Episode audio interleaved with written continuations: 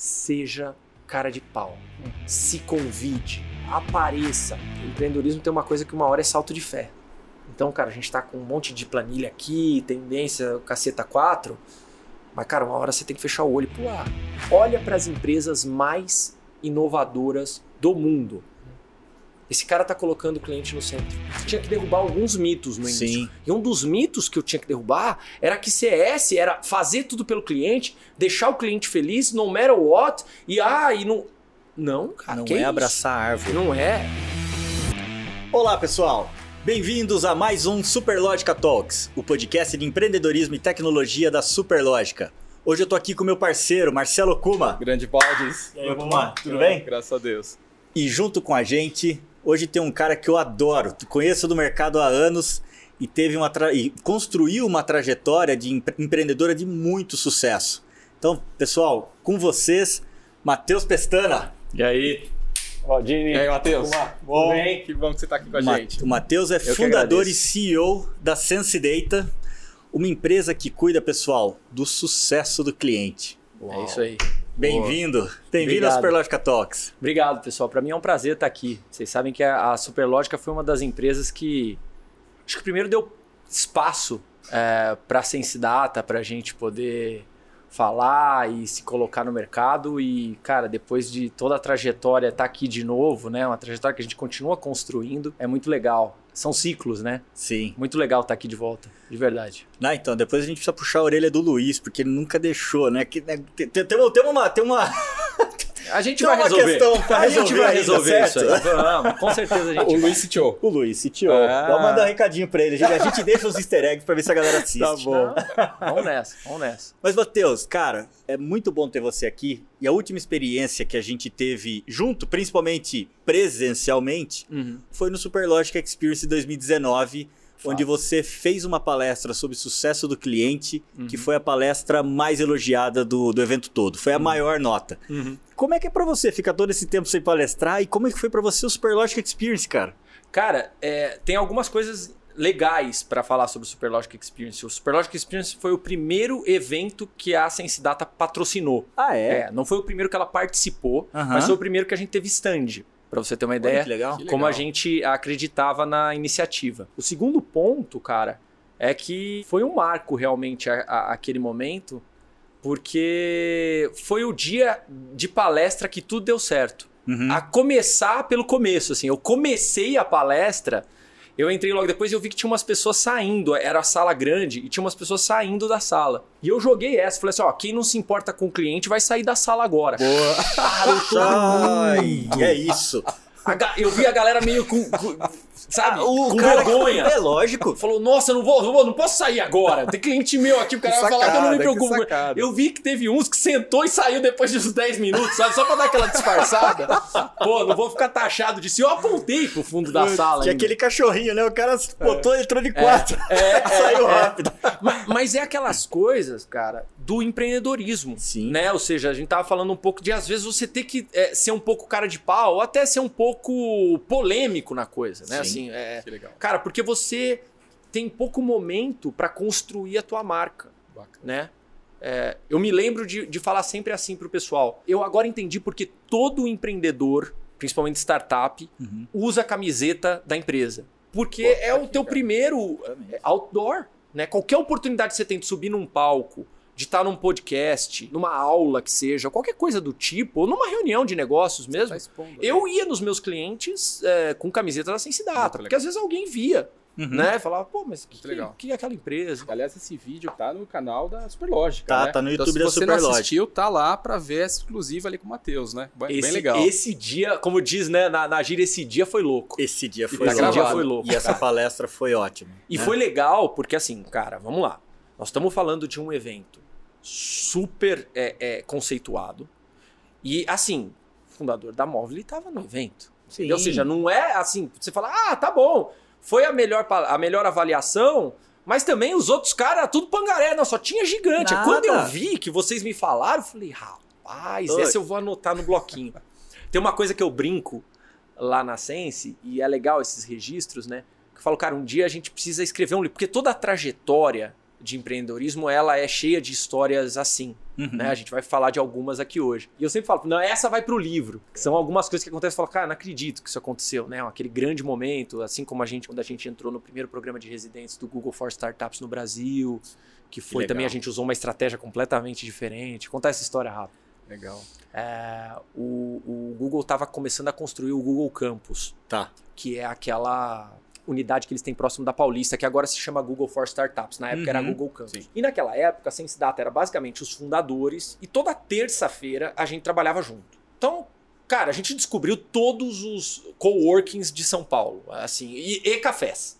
Né? Só que a gente sabia que tinha uns cafés que assim, ah, não, esse aí o Wi-Fi é só se eu comprar, pô, é caro, e Starbucks a gente não ia, tá? Essas coisas de começo. E aí a gente viu aquele espaço e falou, uau, pô, cara, tá aí um lugar que vai ser legal pra gente ir e fazer esse trabalho de terça.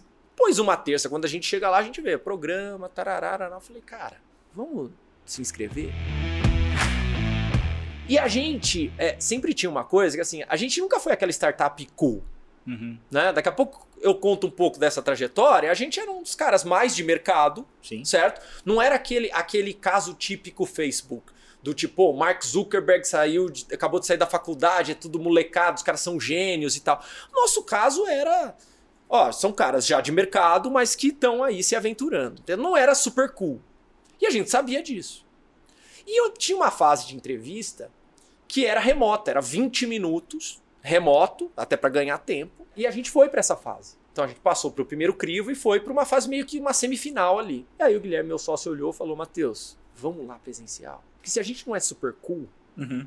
Vamos, vamos usar o que a gente de repente faz de bom, que é, cara, tá ali no tete a tete, vamos pro Sim. jogo. Skin in the game, total. Eu falei, ah, vamos. E a gente apareceu, porque por, a gente acabou marcando numa terça, então a gente já tava trabalhando lá, e na hora que deu o horário, a gente foi lá e bateu na porta. Os caras, cara, os caras tomaram um susto. O André Barrense do, falou: o quê? Mas eles não viram que era remoto? Tem um link? O que que estão fazendo aqui? Não, os caras estão aí. E aí a gente entrou. Cara, uma reunião que ia ser 20 virou 40. Desculpa quem tava concorrendo naquela época, deve estar vendo agora. pra não ter, da vida comigo. Mas, cara, esse tipo de coisa, isso é empreendedorismo na veia. A Sense Data é uma empresa ousadia, né? bootstrap. Entendeu? É uma dinâmica diferente de você construir uma empresa. Uhum. né? A gente não teve aporte, a gente não teve de fundo, de nada. Foi a gente. E esse aspecto faz você criar certos mecanismos, comportamentos que as pessoas nomeiam de várias formas. Cara de pau, né? E entre outras coisas. Folgado, às vezes, e tudo mais, como esse caso, né? Pô, folgado, veio aqui, o negócio era digital tal. Mas eu tenho certeza que foi isso que colocou a gente lá. Que Acho que, porque aí, o que que conta? A iniciativa também. Total. Né? O cara tá olhando e falou, pô, os caras vieram aqui, meu. Os caras estão aqui. Quantos caras não estão ali? Ah, deixa eu ligar aqui um, um coisinho aqui do, do Google para ver se dá certo ir para lá. Sim. Né? Uhum. E ali você consegue colocar outras coisas, falar que você já tava lá, que seria muito legal e tal. E foi um grande alavancador pra Sense Data entrar nesse programa. Um grande, porque aí a gente ficou cool, entendeu? Uau. Aí a gente começou a ficar cool. Bacana. Então tem, tem esse aspecto também. Conta um pouquinho, Matheus, um pouco antes, né? Aham. Quer dizer, a tua trajetória, né? Sim. Até chegar. é, como é que você fundou a Sense? Vamos lá. Acho que, acho que é legal falar algumas coisas, assim, de, de quebra de paradigma. Hum. Porque eu tinha um pouco dessa visão deturpada é, antes de empreender. Tinha algumas coisas que eu falava, nossa, cara, não, não vou dar conta de fazer isso. Eu acho que todo, todo empreendedorismo é assim. Teve coisas que foram piores, mas teve coisas que não foram tão ruins. Eu não trabalhei todo, todo dia empreendendo 20 horas por dia. Mas teve dias que eu trabalhei 20 horas por dia. Sim. Teve fim de semana que eu trabalhei. Teve fim de. Cara, eu vou contar algumas histórias do, do na- da semana pós-nascimento da minha primeira filha que é inacreditável. Mas que mostra um pouco de- dessa dinâmica. Mas vamos lá. Eu não sou.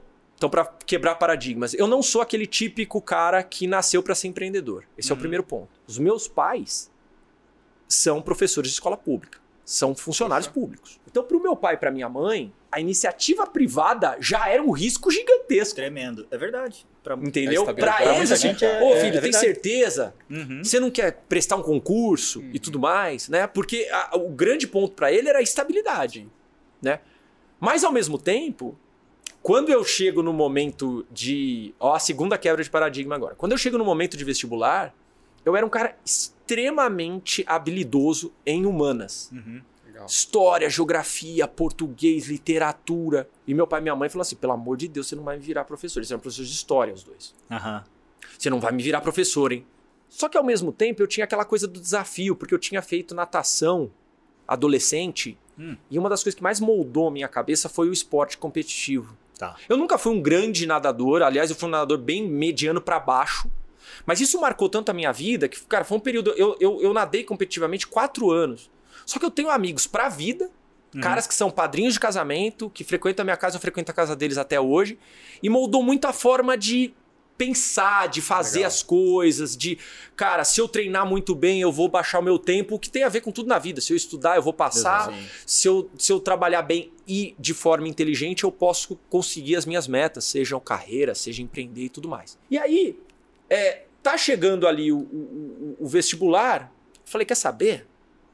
Eu vou atrás daquilo que eu não sei. Porque geografia, história e tal, eu sou bom, mas eu sou ruim em matemática, física eu era mais ou menos. Falei, quer saber? Eu vou, vou cair pra esse lado aqui. E tinha uma coisa que me encantava muito, que era um elemento meio é, icônico da época, que era computador. Hum. Que eu via na casa dos meus amigos, eu não, não tinha na minha casa, eu via nas casas dos meus amigos e falava, achava aquilo incrível. Falei, meu, como é que esse negócio funciona? Cara, isso aqui, pô, isso aqui é a nova televisão. Na época não era. Sim. Né? Isso, aqui, isso aqui é a nova televisão. Pô, eu quero ir nessa linha. E aí eu fui fazer engenharia de computação. Prestei aqui em Campinas, na Unicamp, eu tinha que fazer pública. Uhum. Esse era o primeiro ponto. Eu sempre estudei em escola pública até a oitava série. Aí, no, no- como meus pais eram professores, eles davam muita atenção para a educação. Você falou, ó, Matheus, ah, não dá para pagar escola a vida toda, mas dá para aqui nessa época de, de colégio a gente vamos para uma particular porque vai te dar mais oportunidade para você passar, porque vai ter que ser pública a tua faculdade. Né? E aí o que, que eu faço? Eu presto bolsa, eu era um bom aluno, eu passo, tenho uma redução de 50% Legal. no desconto. Essa redução cai no terceiro ano. E aí, cara, é aquela coisa, era uma escola que tinha muito apoio de maçonaria. Minha avó vai falar com um amigo que era influente. Foi muito legal o que esse cara contou depois. Legal se ele puder ver isso também, Valdir. Que ele volta e fala assim: no final do ano eu passo, eu sou um dos poucos alunos que passo em pública. Tá. E ele volta na reunião da, da maçonaria e fala: Viram só? Eu falei para vocês apostarem nele. Né? Então que foi animal. legal ali ver, ver esse reconhecimento. Mas eu fico nessa escola, passo, eu, eu presto Unicamp e na época FUVEST, a Federal de São Carlos, eu falei, cara, não vou para São Paulo, apesar de eu ter família em São Paulo. Falei, São Paulo não dá, eu vou para São Carlos, faço a faculdade ali. E, cara, eu sou um engenheiro que virou suco ali. No meio da faculdade, eu falo, putz, eu sou bom, mas eu não sou tão bom como os caras estão aqui. Eu estudava três vezes o que os caras estudavam, eu tirava cinco, os caras tiravam dez. Tá. Exatamente por aquela. Eu tava sempre correndo atrás. Atra- É, E isso foi bom, porque até então eu era aquele cara que, ô, a prova é de quê hoje? Tal. Chegava lá, pá, tirava 10, tava primeiro no ranking, falava, pô, estudar é fácil. Ali eu comecei a tomar uma lavada atrás Você da saiu outra. Da zona de conforto do teu estudo. Totalmente, porque não era a minha zona de conforto. E pros caras eram, porque os caras estavam indo fazer exatas porque eles eram bons. Só que eu ali comecei a, a- a- a me destacar muito nas matérias de business. Então tinha economia, administração, porque sempre tem essas matérias, Sim. né? Sim. Ao lado. E algumas matérias de computação eu ia muito bem. Redes, as matérias que não envolviam programação, a coisa lógica. Lógica. Eu era um programador bem mediano para baixo. Uhum. Só que eu tinha uma noção muito clara de sistema, arquitetura de sistema. Aí eu fiz uma matéria chamada Sistemas da Informação. Ah, Nossa, aquilo ali, falei, achei. Porque ele juntava business com tecnologia. Sim. Boa. E aí eu vou procurar o seguinte, falo, cara, qual é a empresa que melhor faz isso no mundo? Que empresa que, assim, cara, ela tá no backbone do negócio, mas é uma empresa tech. Uhum. E aí eu começo a ver Oracle, SAP me chama muita atenção por causa do conceito de ERP. A gente Uhum. estudou um projeto de ERP nessa matéria. Sim. E aí eu encanei, eu falei, eu quero trabalhar com esses caras. E aí, cara, eu criei uma obsessão pela SAP. Que legal. Não, obsessão, faculdade. Eu Caraca, falei, cara, eu quero, eu quero essa empresa, né? eu quero essa, essa empresa. E aí eu descubro. Eu falei, mas não vai ter como eu ir pra essa empresa, porque eu, eu tô em São Carlos, os caras estão em São Paulo. E geralmente a galera fazia programas de estágio em empresas que já estavam, já tinham. Na época eu me lembro que a Federal de São Carlos, a parte de computação, tinha muita relação com a Claro, então muita gente ia pra lá. Tem tinha umas empresas meio já meio definidas. Eu falei, não, cara, eu preciso ir com esses caras. Aí eu descubro que a SAP tinha um programa de parceria com a USP de São Carlos. E USP Federal, cara, é Corinthians e Palmeiras, é que nem em Campinas, Unicamp e PUC. A galera nem se fala direito. Pois eu descubro porque eu morava com caras da USP, Uhum. que vieram da, da minha cidade comigo, de Catanduva. Eu falei, eu vou aparecer lá. E aí eu apareço, do nada, e era uma apresentação que você tinha que é, segurar um fósforo até ele queimar a sua mão, pra, por causa do tempo. Caras faziam um monte de dinâmica. Esse Hum. programa era legal, cara, tinha uma, umas dinâmicas nervosas. Tá, mas fala mais disso. Não, era assim, Me Cara, pensa mais. que você acabou de trazer 90 universitários, certo? E todo mundo tinha que ir na frente do palco se apresentar. Como é que você segura o que fala muito versus o que fala pouco? Porque eles queriam talento, não o cara que é o melhor de palco. Uhum. Dá um fósforo na mão do cara, acende, dá um fósforo na mão do cara e fala assim: ó, é até queimar teu dedo. Você pode falar. Porra, tinha nem que você via que o cara tava. "Ah", Já tremia até a voz do cara. Então você tinha que se apresentar no tempo do fósforo. E o meu tempo foi assim: Oi, eu sou o Matheus, eu gostaria muito de trabalhar aqui, porque vocês são a única chance de eu estar na SAP e eu sou da Federal de São Carlos. E acabou. Cara, a, a sala tava meio barulho. O- os coordenadores do programa de estágio, tipo, olharam e falaram: quem deixou esse cara entrar? a reação foi essa, porque você tá louco? Cara, eles nunca tinham aberto para outra faculdade, Hum, mesmo, sim. mesmo a federal.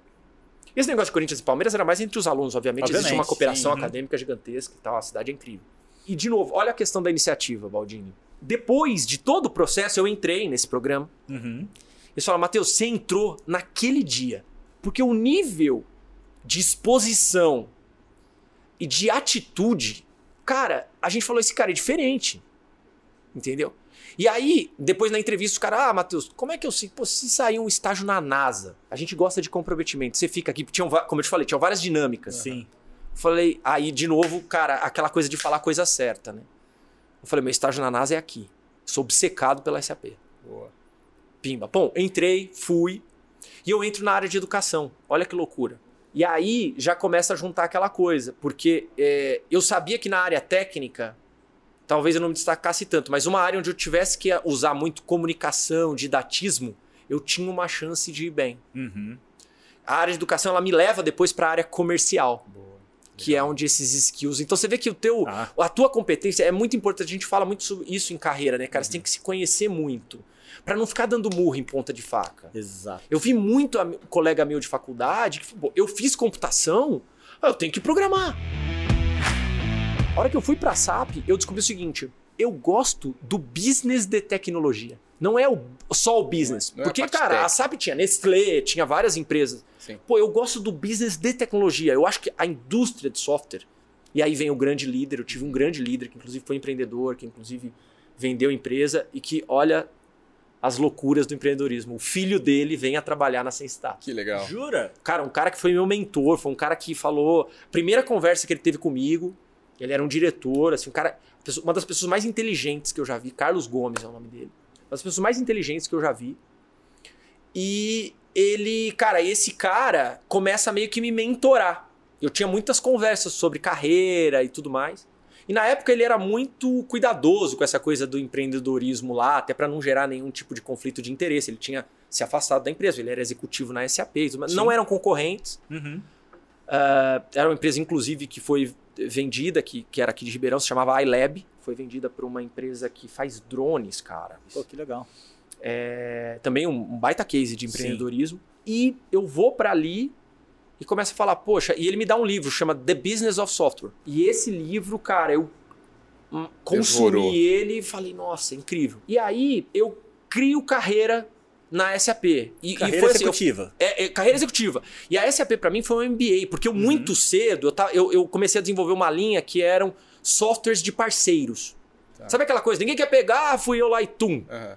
Isso casa depois com Customer Success. Você vê como as Total. coisas se ligam. Eu falei, ah, eu vou, vou pegar esse negócio. E esse negócio que ninguém queria pegar, porque era software dentro de uma área de educação e Aham. tal, foi um negócio que me abriu muita porta. Porque rapidamente era assim: nossa, deu certo no Brasil, vamos expandir pra América Latina. Quem conhece? Matheus. O Matheus virou representante da América Latina. Daqui a pouco eu tava com reunião global com a SAP, no Sapphire. É, reunião que tem, cara, o representante da Ásia, o representante da América Latina, o representante Américas, um ambiente multicultural. E eu, 23 anos, 22, 23 anos, tendo que, cara, fazer reunião, apresentação em inglês, Uhum. sem titubear, os caras tudo inglês nativo. Aquilo ali, cara, é mais ou menos aquele negócio da aceleradora que a gente Sim, fala, total. né, cara? É, Assim, é. é, ele te põe numa, numa, num nível de pressão, ou você responde e isso te forja, ou Você né, vai cara? travar É. e vai ficar. Então eu, eu fui evoluindo, tiveram esses atalhos, Sim. né? A coisa foi respondendo bem, essa linha de negócio foi crescendo muito, e aí eu assumo uma gerência de vendas no Brasil. Então, com 25 anos, eu era líder da equipe comercial da SAP na área de educação, que não era brincadeira. Era uma meta de 30 milhões de reais no ano para vender curso, cara. Uhum. Caramba, vender curso. Curso, academia e projeto de treinamento do usuário final. O software enterprise, quando você fala de trabalhar Forbes 500, Exame Uhum. 500, são outras cifras. É, é assim, cara, o projeto, ah, o projeto de educação dentro do projeto grande era maior do que, cara, ah, os 10 maiores projetos que depois eu fui ver na TOTS. Entendi. Então era outro nível de cifras, né? E outro nível de trabalho e exigência também. Então foi muito forjado na exigência extrema, Uhum. porque eu nunca era o mais barato, Sim. né? Eu sempre falei, o cliente SAP não escolheu o SAP porque SAP é mais barato. Ele escolheu por qualidade. Então saiba que a hora que você sentar na frente dele, ele vai exigir qualidade ao extremo. Essa trajetória, olha, olha de novo a quebra do paradigma. Eu podia ficar ali e me acomodar. Pô, todo mundo gosta de mim. É meio, ah, garoto prodígio. Todo mundo falando aquelas avaliações de RH. Sim. Eu brigava com RH direto, eu brigo até hoje. É, porque eu era muito arredio. Né? Acho que todo empreendedor é meio assim, né? E eles, não, pô, você vai ter uma puta carreira, tá não sei o que, não sei o que lá. E aí, de novo, cara, bate a oportunidade na minha porta e a oportunidade era na TOTS. A grande, a, a TOTS tinha feito o IPO, Uhum. tinha comprado a DataSul já, já era a TOTS como a gente conhece, né? É, se bem que fez outras aquisições depois, mas Claro. até quando eu tava lá. E eu olhei e falei, eu preciso saber, isso falando comigo mesmo, eu Sim. preciso saber se eu sou bom de fato ou se eu tive sorte. Uhum. Então eu queria me testar em outro lugar. E, obviamente, a oportunidade também foi boa. Financeiramente, ela era uma oportunidade muito Sim. agressiva. Eu saio e vou para TOTOS. E aí é que começa a ter a transformação, Baldinho. Porque até agora eu tava vendo o quê? Executivos. Então a minha vida, assim, cara, carreira executiva, tradicional, tal, tá indo bem, tô ganhando dinheiro, eu tenho experiência internacional, vou voar. Quando eu chego na TOTOS, eu começo a me deparar com histórias empreendedoras. Que área que você foi pra TOTS? Eu vou para a área de educação, eu vou para Educação, estruturar, estruturar- a área de educação. Ah, legal. É, porque ela tinha sofrido meio que uma, uma desorganização com as aquisições da DataSul tinha uma tinha uma estratégia, a, TOTOS, a, a Microsiga tinha outra. Sim. Então precisava juntar tudo dentro de um mesmo guarda-chuva, etc. E eu chego lá, e, e eu acho que por isso que iniciativas como essa são legais. Né? A gente está falando de tecnologia e empreendedorismo aqui. Uhum. Histórias, elas movimentam as pessoas. Total. Referências. Referências, né, cara? É. Eu acho que. E essa iniciativa, eu sou ouvinte, né? Falei Principalmente com se você. você contar alguma coisa que não deu certo, né, na tua história aí. né? Exato, e isso é legal. Porque, assim, é, é muito mais tombo do que pinga. Total. E isso é verdade, isso não é historinha, é muito mais tombo do que pinga. Mas o que aparece é a pinga. É. Uhum. Até por uma estratégia de marketing, poxa vida. Oh. Né? Mas a questão é, quando eu vou para a TOTS, eu começo a me deparar com histórias empreendedoras e elas dão um clique. Porque eu começo a me identificar com aquelas pessoas que eram um cara que às vezes estava muito mais resolvido financeiramente que um executivo, Uhum. mas tinha uma humildade, um senso de trabalho e de propósito que era o meu senso. Eu me identificava com aqueles caras. Uhum. Eu me lembro de uma vez, o Araquém, um grande amigo, que começou uma nova iniciativa e eu olhei pra ele, puta, tinha vendido uma empresa, o cara Aham. tava lá pegando a cadeira, colocando na caminhonete emprestada do primo e começando de novo. E eu falei, cara, essa é a referência pra mim. Uhum. Essa é a referência. É isso que eu tô buscando. Então ali tem o clique. Sim. Eu falo, cara, o meu próximo movimento não será um movimento de carreira executiva. Ele será um movimento na direção do empreendedorismo, ou da tomada de risco e etc.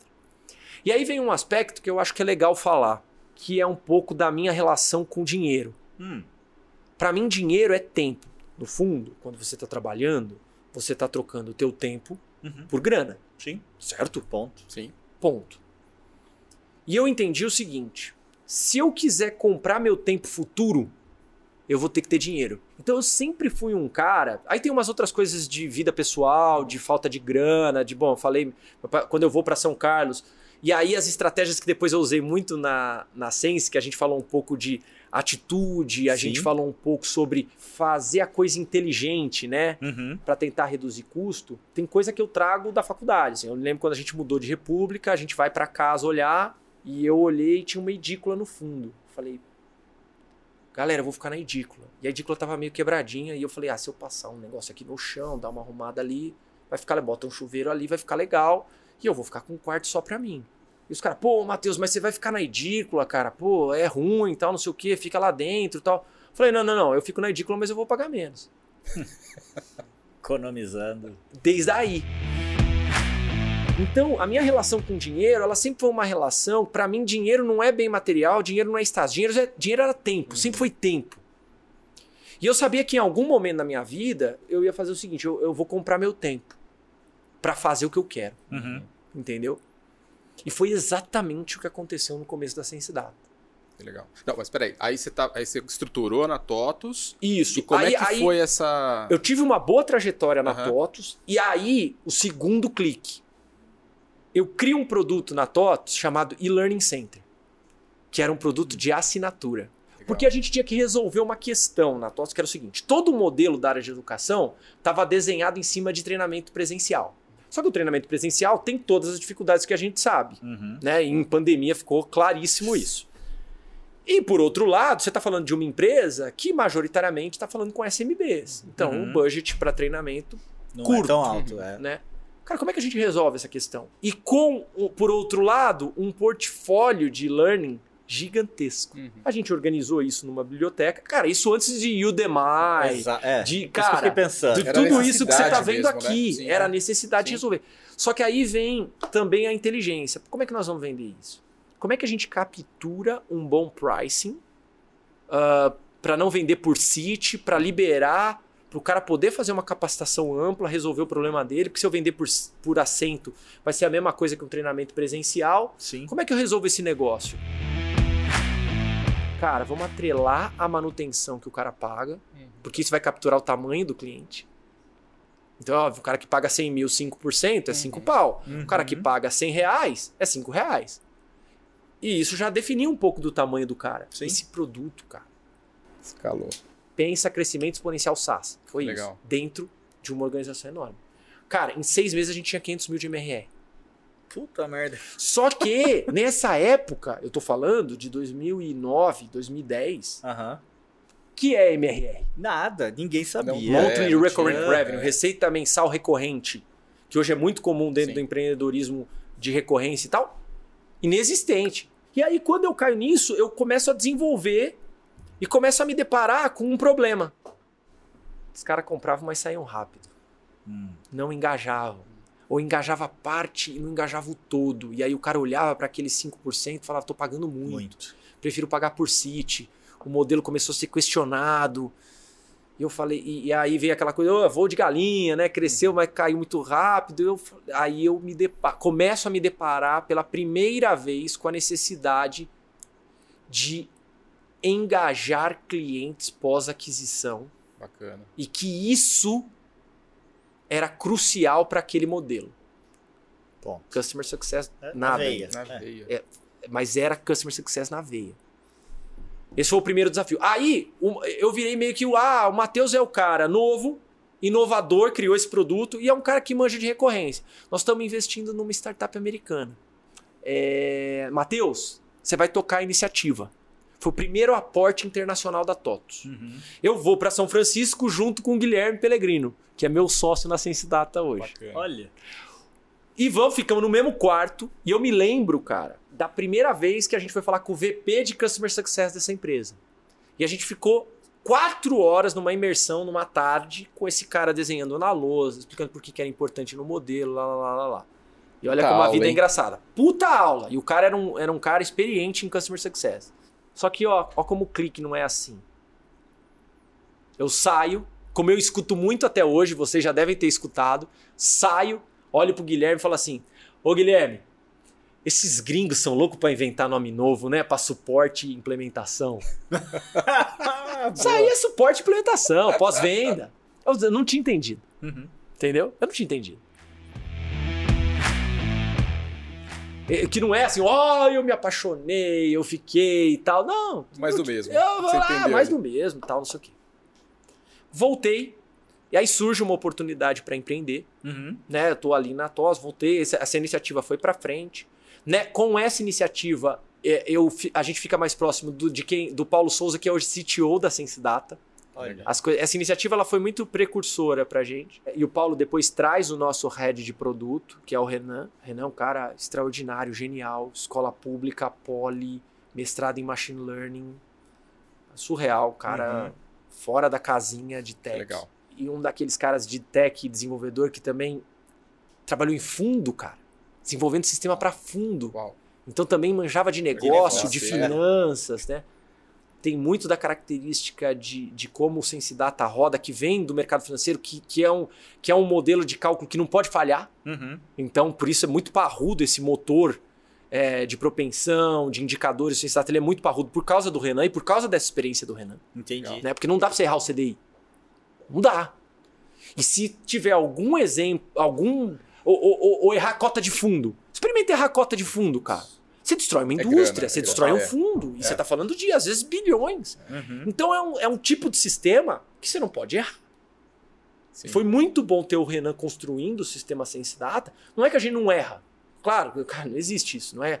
Mas é- é- é- ele construiu um negócio tão parrudo que depois muitas das demandas que a gente começou a ter de clientes, principalmente quando a gente começa a entrar em clientes grandes, foram atendidas por essa característica dele. Legal.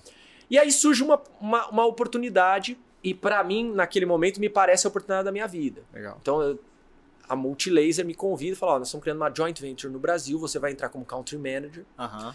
e você vai ter ações. Então, tinha uma questão de, de ter uma participação no negócio, mas era uma participação bem minoritária, pelo que eu conheço hoje empreendedor. Na época, eu não conheci.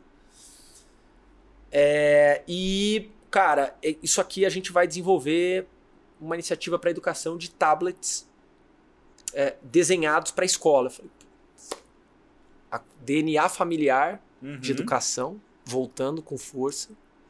É quase você se reencontrando com o teu Sim. pai, com a tua mãe, com a tua família, né? É, eu acho que educação é o elemento mais transformador de qualquer sociedade. Eu acho que o desafio do Brasil ele passa, é, ele é um desafio civilizatório, assim, de, de, de, cara, a gente precisa ganhar maturidade como, como nação, como e e isso passa por educação, claramente. Uhum. Juntar tecnologia e juntar empreendedorismo. Ah, mergulhei de cabeça. né? Sair de uma posição completamente estável, É um novo desafio, né? e fui pra lá. Só que era o empreendedorismo. Não, Não, é de mentirinha. é mas, aquela, ah, mas é não- o dinheiro dos É. outros, é, tá, tá, tá. E o que acontece? Quebrou. Putz. Um ano depois, a- a- começam a acontecer aqueles primeiros problemas de lava-jato, de dólar subindo, estava se aproximando a eleição de 14. Tá. Foi pós-eleição de 14. Uhum. A coisa muito instável já, começando a ficar instável politicamente. O dólar começa a subir, os tablets vinham da China, então o dólar era uma coisa que mexia muito no business. E era uma joint venture, e os ingleses tinham Sim. 30%, o inglês vira e fala assim: ó, não vou mais botar dinheiro. Uhum. Primeiro começou a ficar inadimplente nos aportes, depois não vou pôr mais dinheiro no Brasil, cara, é muito risco. O pessoal daqui também tirou o pé. Chegou e falou, Matheus, ó, tá aqui teu contrato de call e put, cara. A gente vai executar ele, beleza. Cara, fazia parte do risco. Agora você entra lá na sala com 17 pessoas e manda todo mundo embora. Puta merda. né? Cara, esse foi o momento mais difícil da tua carreira ou não? Foi um dos. Foi um dos. Depois eu conto outros, mas ele foi um dos. Ele, ele foi um dos mais doídos, porque eu acreditava no projeto. Sim. Ah, porque tinha gente boa, Uhum. tinha gente que tinha acabado de entrar, e tinha gente que tinha trocado estabilidade, De... como eu, Uhum. por aquilo. Pela visão, pelo Pela sonho visão. ali, né? Então, e naquele momento, é, eu pensei assim: isso não é algo que eu faria se fosse meu. E aí eu entendi que eu tava brincando de empreender. Cara, você não tá botando toda. Até porque eu fui pra ser country manager com um salário maior do que eu tinha aqui na TOTS. Então, quer dizer, Putz, você tá- entende? é. Tava tão tranquilo, Uhum. né? Valia o risco. Era aquela coisa de. né, Qual é o risco? Nisso, quando eu volto pro mercado para fazer alguns trabalhos, conectar com algumas pessoas, tal, mesmo sem saber o que eu ia fazer, o Guilherme me chama para um almoço. E o Guilherme é um cara que qualquer pessoa que tenha trabalhado com a gente na história olhava para Matheus e Guilherme era tipo arroz, feijão, leite, café. Eram características. Eu muito sempre muito, complementares. é, comunicativo, é, mais comercial e o Guilherme pragmático, centrado, relacionamento, calmo. Né, cara, PMP, já tinha implantado um projeto de RP pra tudo que é lado, tinha casca grossa mesmo de aguentar pancada. Ele vira e fala: Ó, Matheus, eu vou sair e eu quero empreender. Eu falei: Você tá de brincadeira. Falou: Você tá afim? Eu falei: Cara, só de você tá me falando isso, a gente tem que arrumar alguma coisa pra fazer. Porque a questão. vocês- e, aí que tá, vocês não sabiam. Não sabíamos. Não sabíamos. A questão ali era essa. A questão é: caraca, a gente dá liga boa. Pô, se a gente fizer alguma coisa, tem um potencial pra dar bom. Não é vai dar bom, mas tem Sim. um potencial, Sim, sim. né? E aí, naquele momento, ele falou: Ó, Matheus, e eu acho que, cara, a gente tem uma oportunidade, porque tá tendo uma saída, um layoff ali na TOTS, um momento tal.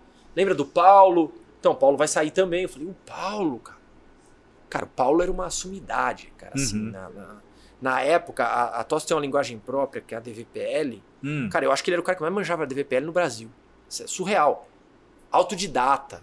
Um cara que você fala assim: Oi, Paulo, tudo bem? Ó, a gente vai migrar do Amazon para Azure, beleza? Ele falou: Ah, me dá uma semana. Uhum. Aí ele volta na semana seguinte ele é especialista em Azure. Entendeu?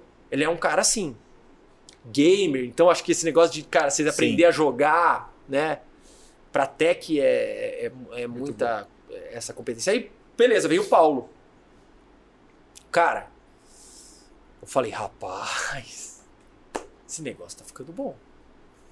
Porque nós temos o lado aqui, pô, eu vou vender, o Guilherme vai entregar, o Paulo vai desenvolver, tá ficando bom. E aí eu só coloquei um ponto, porque o Paulo ainda tava numa coisa de serviço, eu falei, cara, tem que ser produto, uhum. tem que ser escalável. Serviço não dá pra ser serviço. Serviço é, cara, primeiro Turbo Project você tem, ferro, tal. É. E como é que você é, escolheu a dor que você ia resolver aí? Porque o time, cara, você Exato, tava o, o time fundador, né? Então, É. é, exato. Aí o que acontece? O Paulo ainda ali fala assim: ó, vocês lembram do Renan? O Renan tinha sido trainee na TOS, primeira turma de trainees. Aham. E eu lembrava raramente dele. Ele tinha ficado muito amigo do Renan e o Renan já tinha saído, já tinha ido pra fundo, já tinha ido para os Estados Unidos, ele tinha acabado o mestrado em Machine Learning em Rochester, que é a escola que mais forma data scientists para Google, Microsoft, o caramba, quatro. Tá... Ele fala, ah, o cara tá voltando e não tem o que fazer. Eu falei, minha, nossa senhora, trava esse cara aqui, chama ele para conversar. E a ideia foi essa, falou, galera, nós temos um time fundador forte. Ponto um, vamos fazer? Vamos. Aí vem a questão, o que, que nós vamos fazer? Uhum. E uma das pontas que a gente pegou primeiro, assim, ó, a gente precisa fazer alguma coisa que a gente agregue valor. Então assim, nós não podemos, nós não vamos cri- empreender por empreender, né? Que é um empreendedorismo que é, que é raro no Brasil. O brasileiro, ele é muito empreendedor, mas ele é muito empreendedor por Por necessidade, necessidade, sim. entendeu? Sim. Se você perguntar pra um cara que tem uma barraquinha de cachorro quente na Barra Funda e falar, cara, você troca isso por um emprego estável dentro do escritório, Pra no ar-condicionado, ganhando 4 mil por mês, ele troca na hora. Não. Uhum. Então não vamos ser bobo, né? Sim. É, agora, a gente tinha ali o privilégio do, do empreendedorismo por é, é, oportunidade. Hum. E aí a gente se juntou, ó, vamos fazer alguma coisa que a gente agregue valor. E não, assim, por exemplo, eu nunca cortei um cabelo na vida. Nós não vamos lançar uma rede de barbearia gourmet. Nós não vamos fazer uma padaria. Uhum. A gente tem que fazer alguma coisa associada com tecnologia. Sim. Esse é o nosso histórico. A gente, em algum momento, todos tinham trabalhado na TOTOS.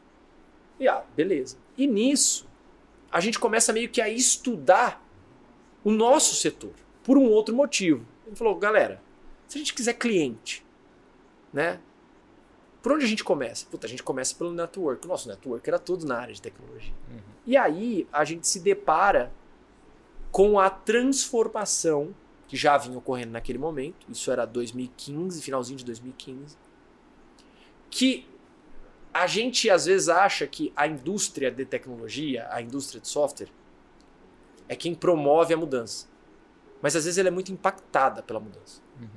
A primeira grande indústria a ser completamente transformada pela transformação digital é a própria indústria de software. Sim. Verdade. É, Vamos fazer um modelo de exercício, comercialização é. de software, enfim, né? Marcelo, vamos fazer um exercício rápido, cara.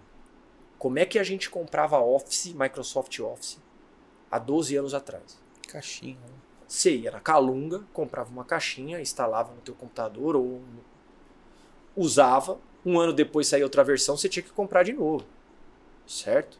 Como é que você compra o Office hoje? Você não compra, você assina. Você assina. Eu digo que as bases da transformação digital, as bases tecnológicas para a transformação digital da área de tecnologia são basicamente três: mobilidade.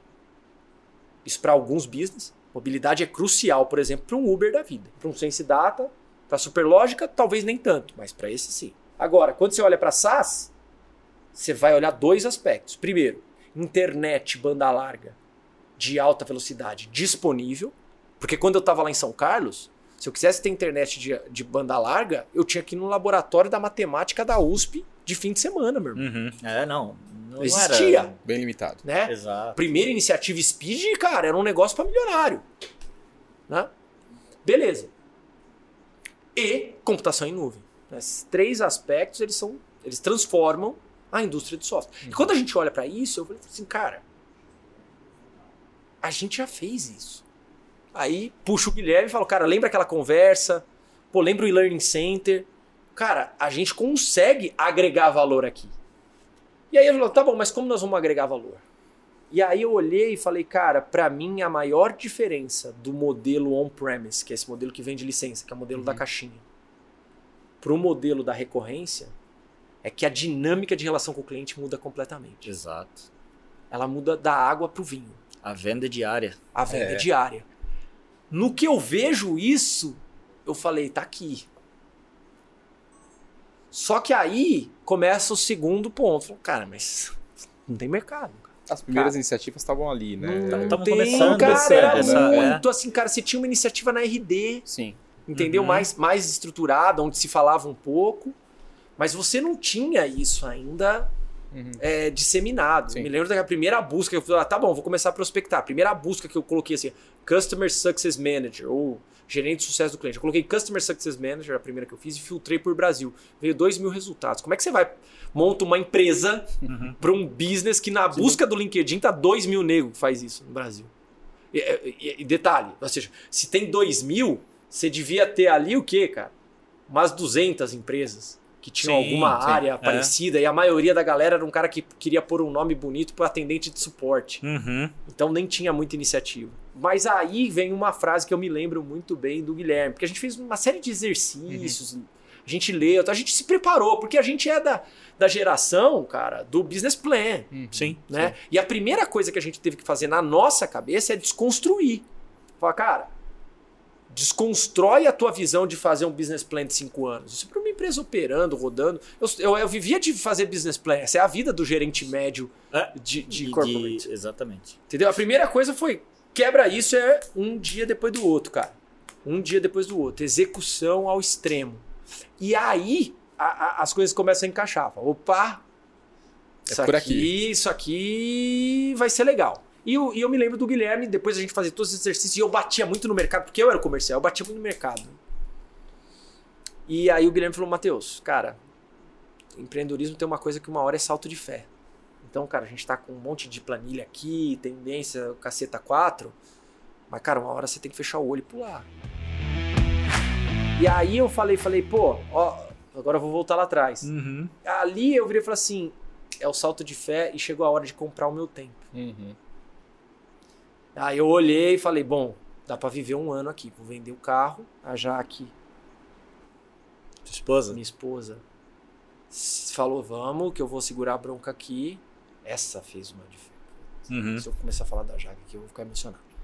Mas essa fez uma diferença surreal. É, e eu falo, bom, eu tenho, eu comprei um ano. Né? Nas minhas contas ali, eu, ó, eu vou comprar um ano. Sim. Né? Não é sabático, é um ano para esse negócio acontecer. Decolar. E aí a gente começa a fazer. O Paulo e o Renan faziam algumas consultorias pontuais. daquele produto que a gente foi buscar lá em São Francisco, Legal. Entendi. né? Prestavam serviços ali para TOTOS. Aham. Ah, e eu e o Guilherme muito prospectando os primeiros clientes. E eu me lembro, cara, a primeira história, a, a primeira história legal. O Renan chega pra gente e fala: galera, é o seguinte, ó. Eu tinha uma reserva lá que eu voltei dos Estados Unidos, né, cara? Tinha uma reserva de, de trabalho antes, do fundo e tal. Cara, mas assim, ó, eu pago, era abril de 2016. Eu pago o aluguel desse mês. No mês que vem eu não tenho pra pagar o aluguel. E eu não quero pedir dinheiro pro meu pai, cara. Uhum. Não vou voltar lá pra trás. Então o meu ponto é o seguinte, velho. Ou roda agora, ou eu vou pro mercado. Porque pensa na posição dele. Cara, prodígio. Com a trajetória que fez. Mestrado em machine learning. Cara, nego batia na porta dele todo dia. Uhum. Ô, meu amigo, vamos lá, né? Então você fica balançado, pô, passando perrengue, né? Ele pensando, passando perrengue, a esposa dele ainda não tinha conseguido emprego aqui, ela é professora, Aham. e, pô, e nego batendo na minha porta pra eu ganhar o que eu nunca ganhei na vida, né? E eu me lembro, cara, que, assim, ó, eu fiz muitas negociações na minha época de SAP, negociações milionárias. Uhum. E a negociação que eu tava suando frio na mesa foi o primeiro cliente da Sense Data.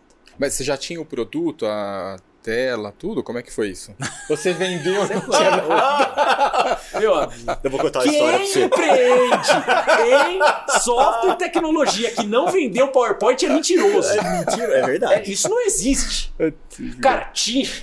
Vamos lá. Tinha um back-office ali sendo desenvolvido, entendeu? Pelo Paulo e pelo Renan. Mas a necessidade, cara, em dev é uma coisa maravilhosa, entendeu? Porque assim, o dev é assim: precisa pra amanhã? Ah, se precisar pra sexta, dá pra fazer mais uma. Mais um.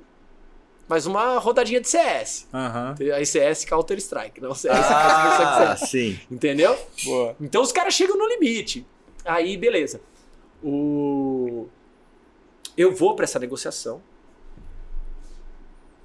E, cara, e a negociação tá. Pô, e você não tem muito argumento. O teu primeiro cliente Não. é, é um cara, ba- Sim. basicamente, ele é. Eu falo que eu- a Sense Data é bootstrap do início ao fim. Pra quem não sabe, bootstrap é você desenvolver uma empresa sem Próprios. investimento externo Uhum. né? Ou seja, só em teoria, só com investimento dos fundadores. Hum. É, e ela foi bootstrap do início ao exit. né? Essa é a nossa grande característica.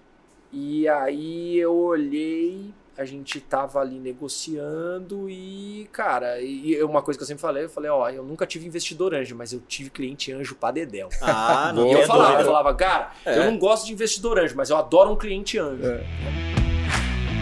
E aliás, o relacionamento com o fundo foi muito importante pra gente no início do Sense Data, exatamente porque os fundos queriam criar expertise de customer success nas investidas. Ah, legal. Olha. Então eu meio que trocava palestra, trocava mentoria por acesso ao portfólio dos fundos. Legal. As minhas primeiras prospecções foi pegar a investida de fundo. Eu ia no site do fundo, pegava quem quem tá ali, quem é SaaS, e ia nesse cara Uhum. para criar os primeiros cases.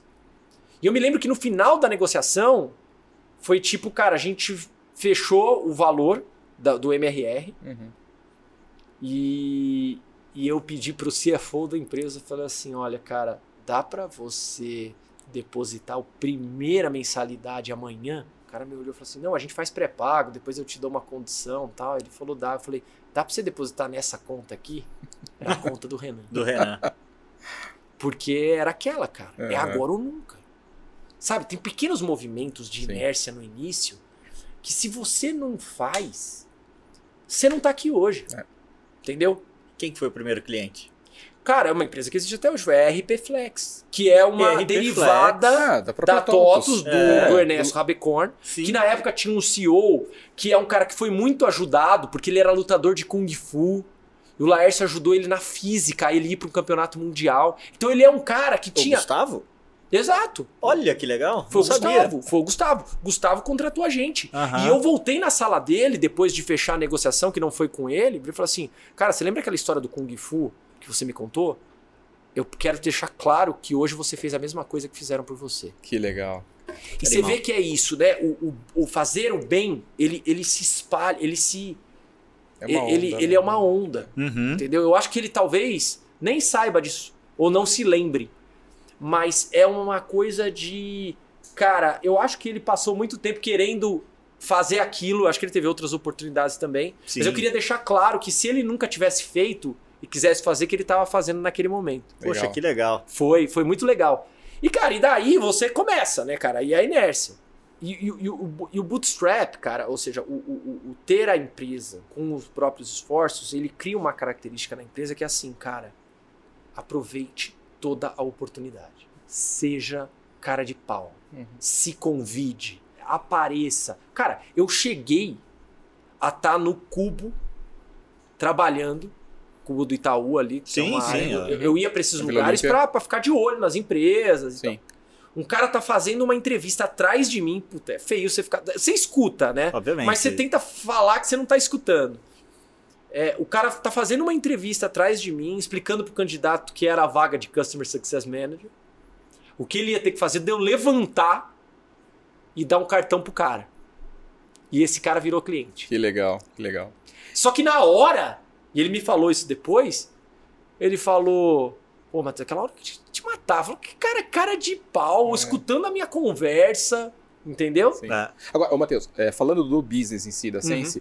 Você teve que é, ser meio que eva- evangelizador, né? Sim. Assim, cara, você teve que ter um trabalho. Isso acho que te ajudou até pela tua história ligada à educação familiar, né? Conta um pouco, assim, como é que foi o processo para você buscar tracionar e aí começou a escalar? Como é que foi isso? Como é- essa tua pergunta ela é excelente, porque Aham. assim, vamos lá, da- daqueles grandes marcos ou daquelas grandes coisas assim, pô, ah, cara, elenque três fatores de sucesso cruciais para a Ciência Data. Acho que esse foi um deles no Uhum. início. Acho que tem vários, tá? Ela- e não estão só associados a mim. Como sou eu que estou aqui hoje, eu vou te falar um pouco. Eu poderia te contar os fatores do Guilherme, do Renan, como eu já Sim. falei, do produto, do Paulo. Vou Mas falar um ótica, pouco né? da, da minha ótica. É, a ideia era exatamente essa. Tá. A ideia era exatamente essa. E é engraçado, porque aqui nós estamos falando de alguns elementos. Então, era uma empresa bootstrapping Uhum. e fazendo um negócio que é criação de categoria. Sim. E criação de categoria é um negócio muito legal de fazer, mas muito difícil.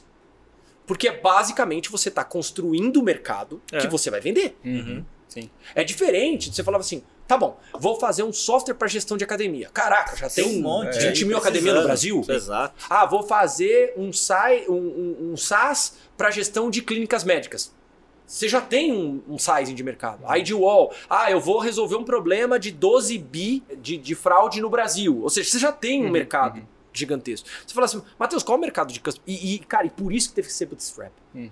Porque se eu fosse para qualquer fundo, Você não o tinha. cara ia me perguntar, qual é o mercado? É. Não tem Não mercado. tem cara, sai mercado, daqui. ele ia bater nas costas É, e falar, é, cara, é, Sai vai daqui lá, depois, vai lá, é. faz lá e, depois me conta. esse é o ponto que eu acho que é legal a gente falar um pouco, também para, e eu já falei isso para alguns investidores, também, e, e- vai, e o mercado de venture evoluiu muito no Brasil, cara. Quando eu comecei o Obviamente. mercado de Sim, venture, sim, o a sim. primeira coisa que o cara te perguntava é: você tem receita? Na verdade, não. A primeira coisa que o cara te perguntava é: você tem margem? Uhum. Eu falo, era isso, Baldini, 2015. Você levantar capital no Brasil era você tem margem. Uau. Você tem margem, não é você tem receita. Depois começou a melhorar um pouco.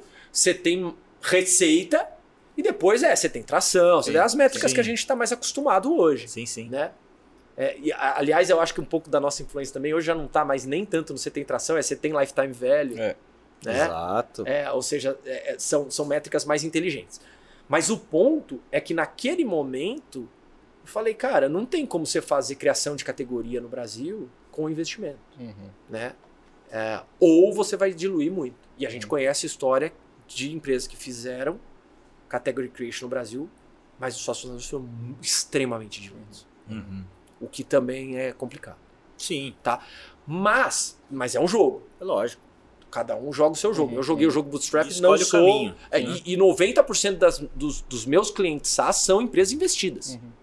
Muitas das quais eu entrei pelo fundo. A minha Uhum. relação, eu tenho relação com todos os fundos e, e quero ter sempre mais, porque esses caras têm portfólio de investimento e eu quero ser uma referência para eles. E aí Claro. entra a questão da evangelização. Uhum. Eu comecei aí aonde? Cara, primeiro eu estava preparado, então eu me preparei para aquilo, eu já tinha tido experiência, mas cara, a primeira coisa que a gente faz, eu e o Guilherme vamos pro evento da Gainsight. Uhum. Pegamos uma grana, cara, vamos lá para São Francisco e vamos aprender uhum. cara, no, no berço do negócio. Então a gente fica no evento, no evento a gente faz um monte de network e vai mergulhar na operação de CS da Zendesk, na operação de CS de um monte Boa. de empresa ali, uhum. da Atlassian, da Mixpanel e assim por Sim. diante. Então a gente começa aí em um monte e entender, cara, como é que você faz CS, como é que você faz CS, como é que você faz CS, como é que você faz... Então a gente volta preparado e aí mescla uhum. com a característica de didatismo, de comunicação, uhum. etc. E, cara, os, os primeiros clientes era quase uma consultoria. Tá. O objetivo era botar produto, mas, cara, a gente fazia é, dinâmica de grupo, a gente fazia design thinking, a gente fazia treinamento. E, e, porque era isso. Sim. Porque o cara não queria comprar software. Uhum. Aliás, ele, ele, nem entendia como um software de CS ia ajudar ele. Sim. Uhum. Ele queria, cara, me ajuda a estruturar isso. É, me ajuda a reduzir churn, me ajuda a aumentar o NPS, me ajuda a melhorar cross-sell upsell da minha base. Legal. Entendeu? Então, e, e, é engraçado, porque existe um livro escrito chamado Category Creation.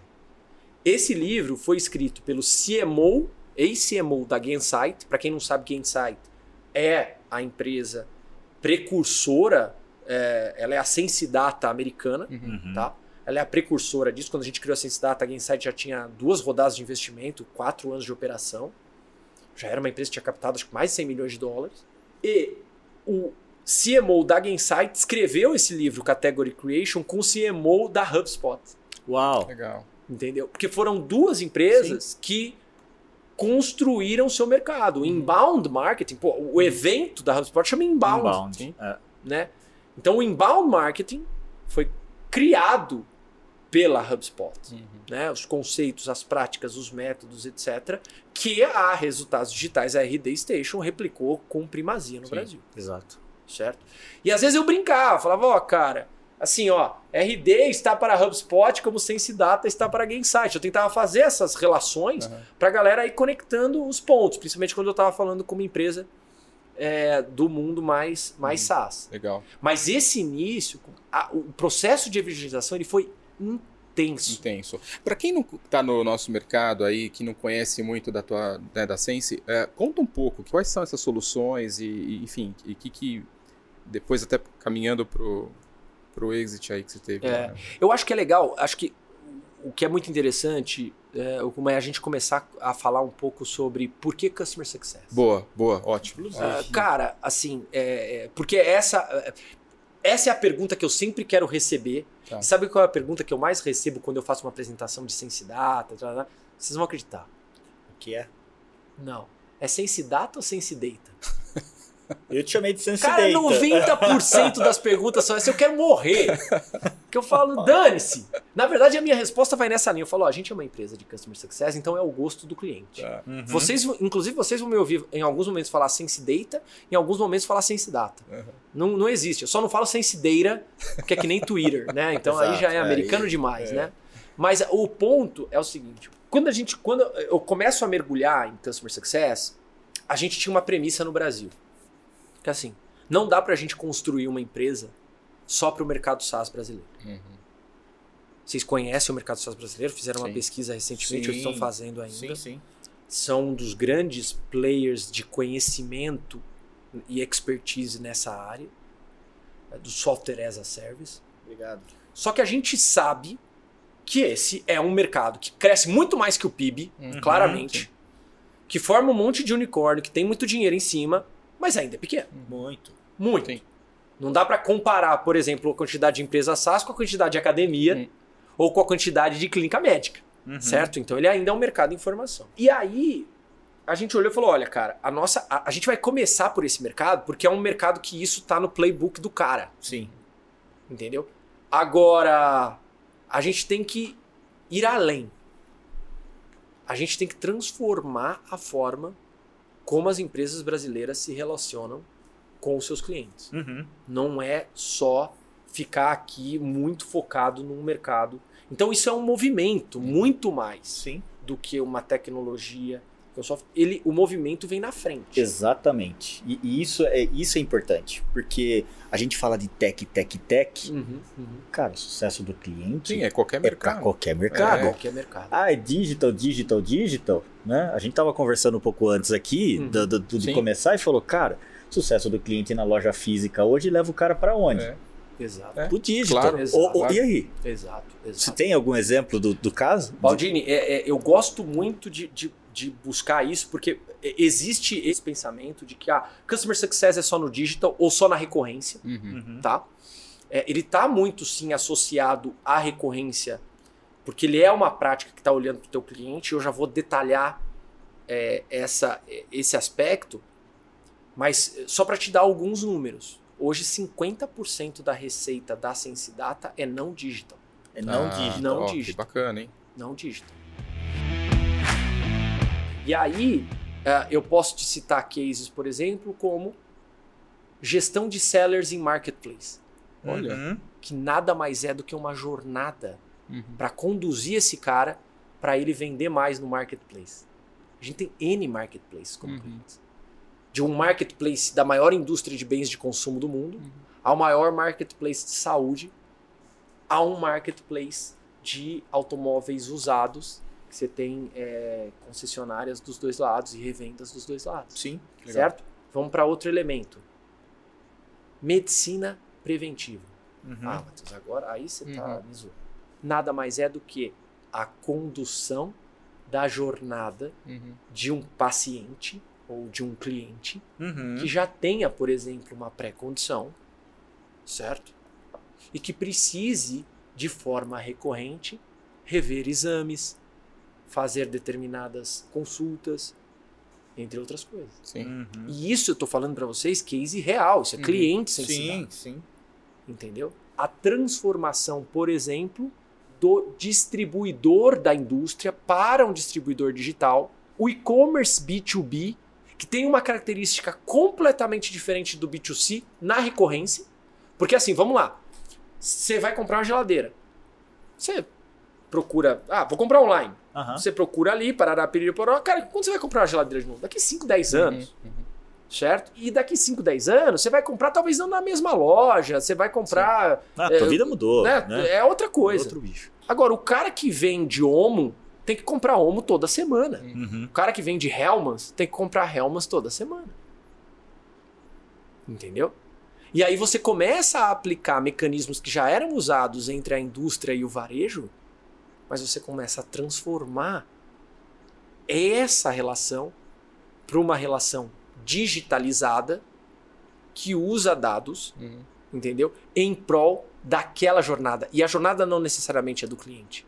Ela pode ser do parceiro, do franqueado, Uhum. do seller, que hoje Sim, o marketplace é, um, sim, é. é um- é um mercado gigante. A questão foi ser open-minded. Legal. E, de novo, dava para fazer isso porque a gente era bootstrap. Uhum. Porque se eu tivesse uma tese e um fundo em cima de mim, o cara ia falar, Matheus, é o seguinte, cara, não dá pra fazer 10 coisas ao mesmo tempo. É essa Aqui. aqui. Uhum. Entendeu? Então, era ser grande. Por grande. isso a gente precisava fazer da forma como a gente fez também. Uhum. Não era só uma questão de ah, ideologia. Era uma questão de o que nós queremos fazer. Uhum. Onde nós queremos trabalhar. Uhum. Porque de uma forma ou de outra a gente começou a se encantar pela prática de sucesso do cliente. Porque de fato, cara, tem uma coisa muito legal em Customer Success. Que isso agora eu vou puxar um pouco de sardinha, mas eu vou falar para vocês por quê. Todas as vezes que eu contei o propósito da Sense Data, a pessoa abre um sorriso. Porque todo mundo é cliente. Uhum. Se você fecha o olho, você consegue lembrar do teu melhor professor e você consegue lembrar da melhor experiência como cliente que você teve. Uhum. E isso faz diferença na construção da marca e da relação. Então é uma coisa empática para as pessoas.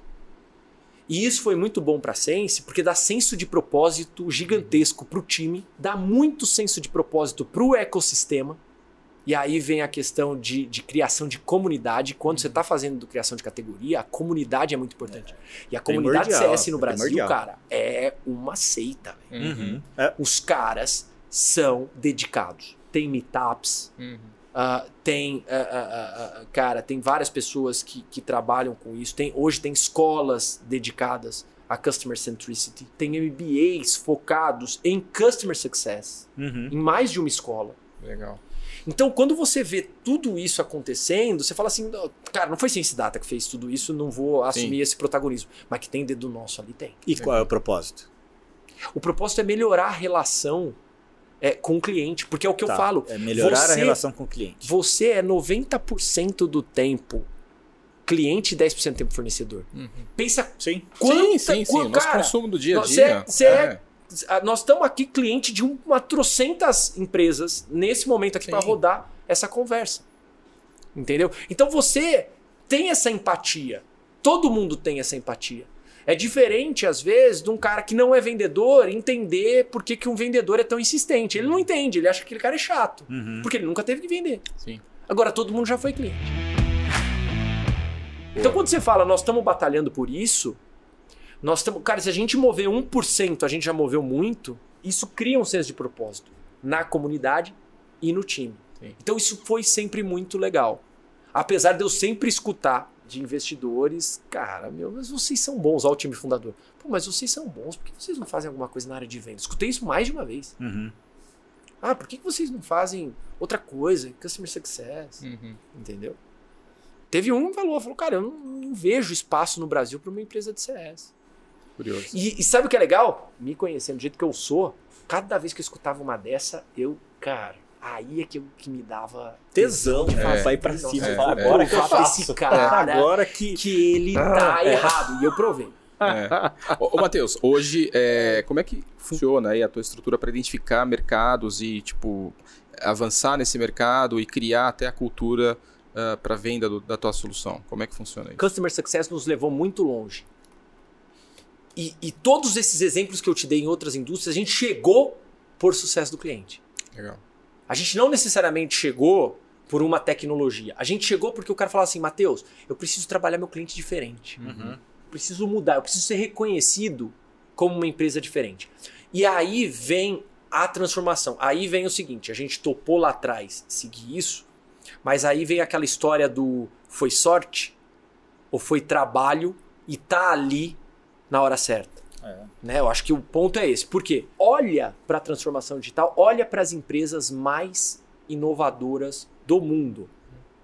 Esse cara está colocando o cliente no centro. Sim.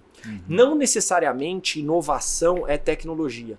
A gente está envolvido no, no mundo de empreendedorismo e eu recebo muita, muita comunicação, porque, cara, você vai criando. Primeiro, a gente está muito exposto, a gente está aparecendo direto, palestra, etc. Obviamente. No meu caso, Uhum. sempre foi assim.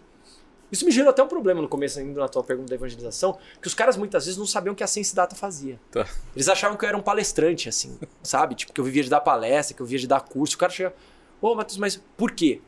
Porque como era o início, todo mundo que me convidava tinha muito medo que eu fizesse jabá. Uhum. Então todo o briefing era, ó, Matheus, mas você não faz jabá. Então eu tirei qualquer item do produto das minhas apresentações.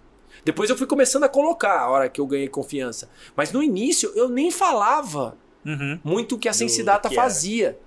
Porque eu tinha medo de, de incomodar o cara que estava me, me convidando. Sim. Se você olhar a palestra do Superlogic Experience, acho que eu faço um jabazinho no final. E ali eu já estava um pouco mais folgado, já era 2019. Aham. a Sensidata já tinha ali Legal. um volume de clientes interessante. Sim. Entendeu? Matheus, você comentou agora há pouco, né, a questão, enfim, de como me relaciono com o cliente, né? Alguns clientes teus vêm pedindo isso. Você viu um movimento assim de grandes indústrias, né, eh, querendo co- atender melhor através de serviço para buscar uma receita recorrente e que você pôde ajudá-las?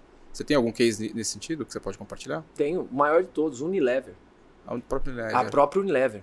A Unilever hoje tem uma dezena de iniciativas de transformação. E foi muito interessante porque a gente entra na Unilever através de uma startup. Olha o empreendedorismo, né, o corporate venture, o empreendedorismo Uhum. de fato. Porque eu, eu acredito nisso. Eu acredito no que a Unilever fez. Ela Uhum. pegou um CNPJ a pá. Ela criou um CNPJ. Botou num coworking e falou, galera, vocês vão fazer isso aqui. Tirou, entendeu? Sim. Não é aquela unidade de negócio Sim. com business plan de cinco anos, aquela coisa. Não, falou, galera, vocês vão fazer isso aqui. E aí é que é legal, porque você não entra como Sensidata numa Unilever, Uhum. mas você entra na startup da Unilever. Sim. Só que a hora que a Unilever viu o que a gente fez ali, eles, minha nossa senhora, vem cá.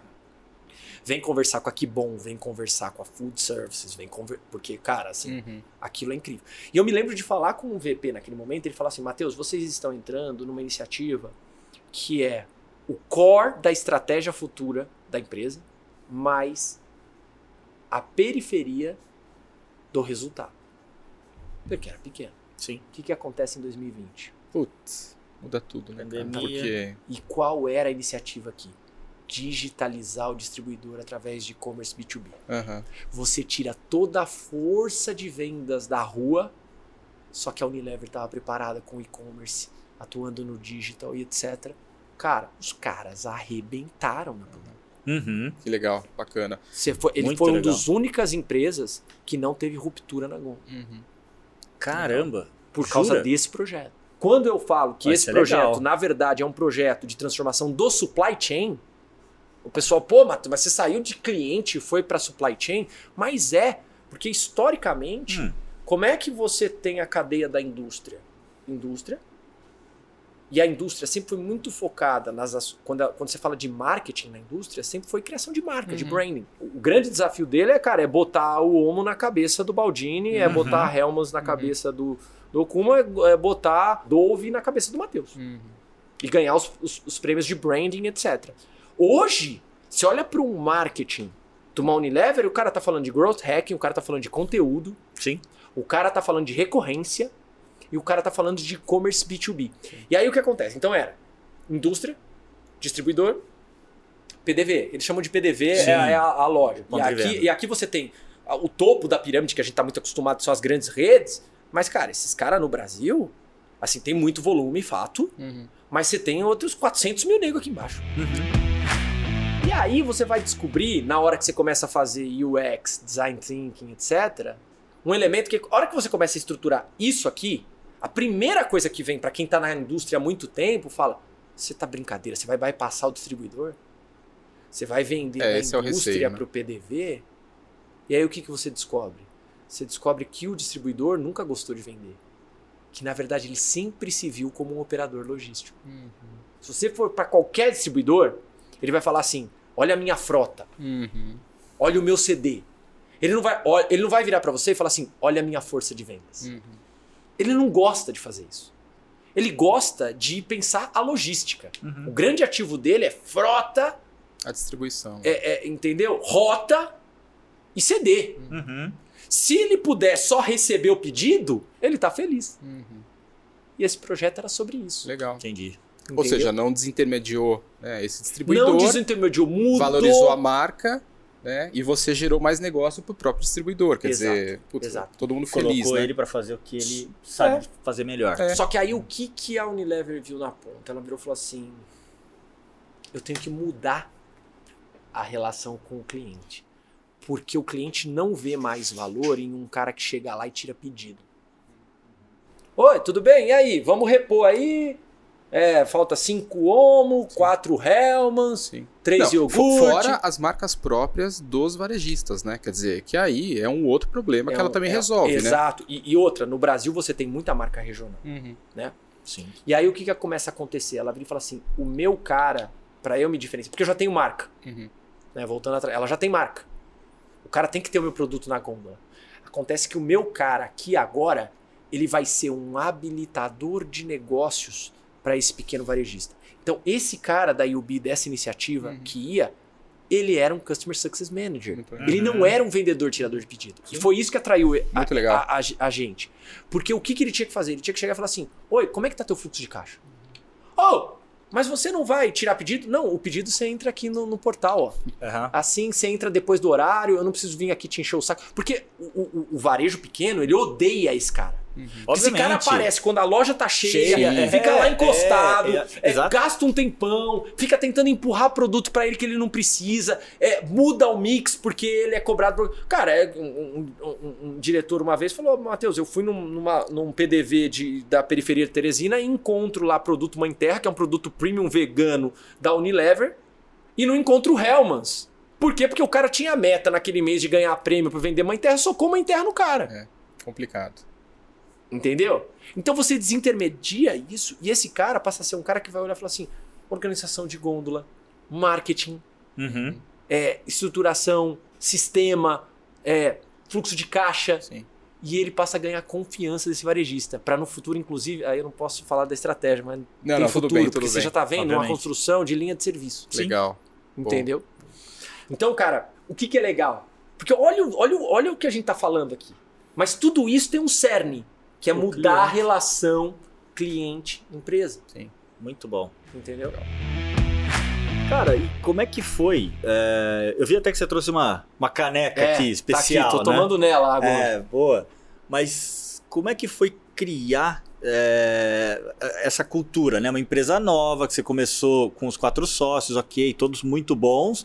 Mas, cara, uma coisa é você tá trabalhando bem ali como executivo numa empresa que tem toda a condição e começar do novo, do zero, né? É. Todo mundo agora. Você já falou o caso do Rename, como é que foi? É, e o que, que tem a ver com essa caneca? Não, é, vamos falar sobre ela, que tem muito a ver e tem um ponto que é legal. Ah, É, e vou corrigir. A Sensdata são cinco sócios. Só Ah, que eu tava muito no começo. ah Então no começo são esses quatro. ok.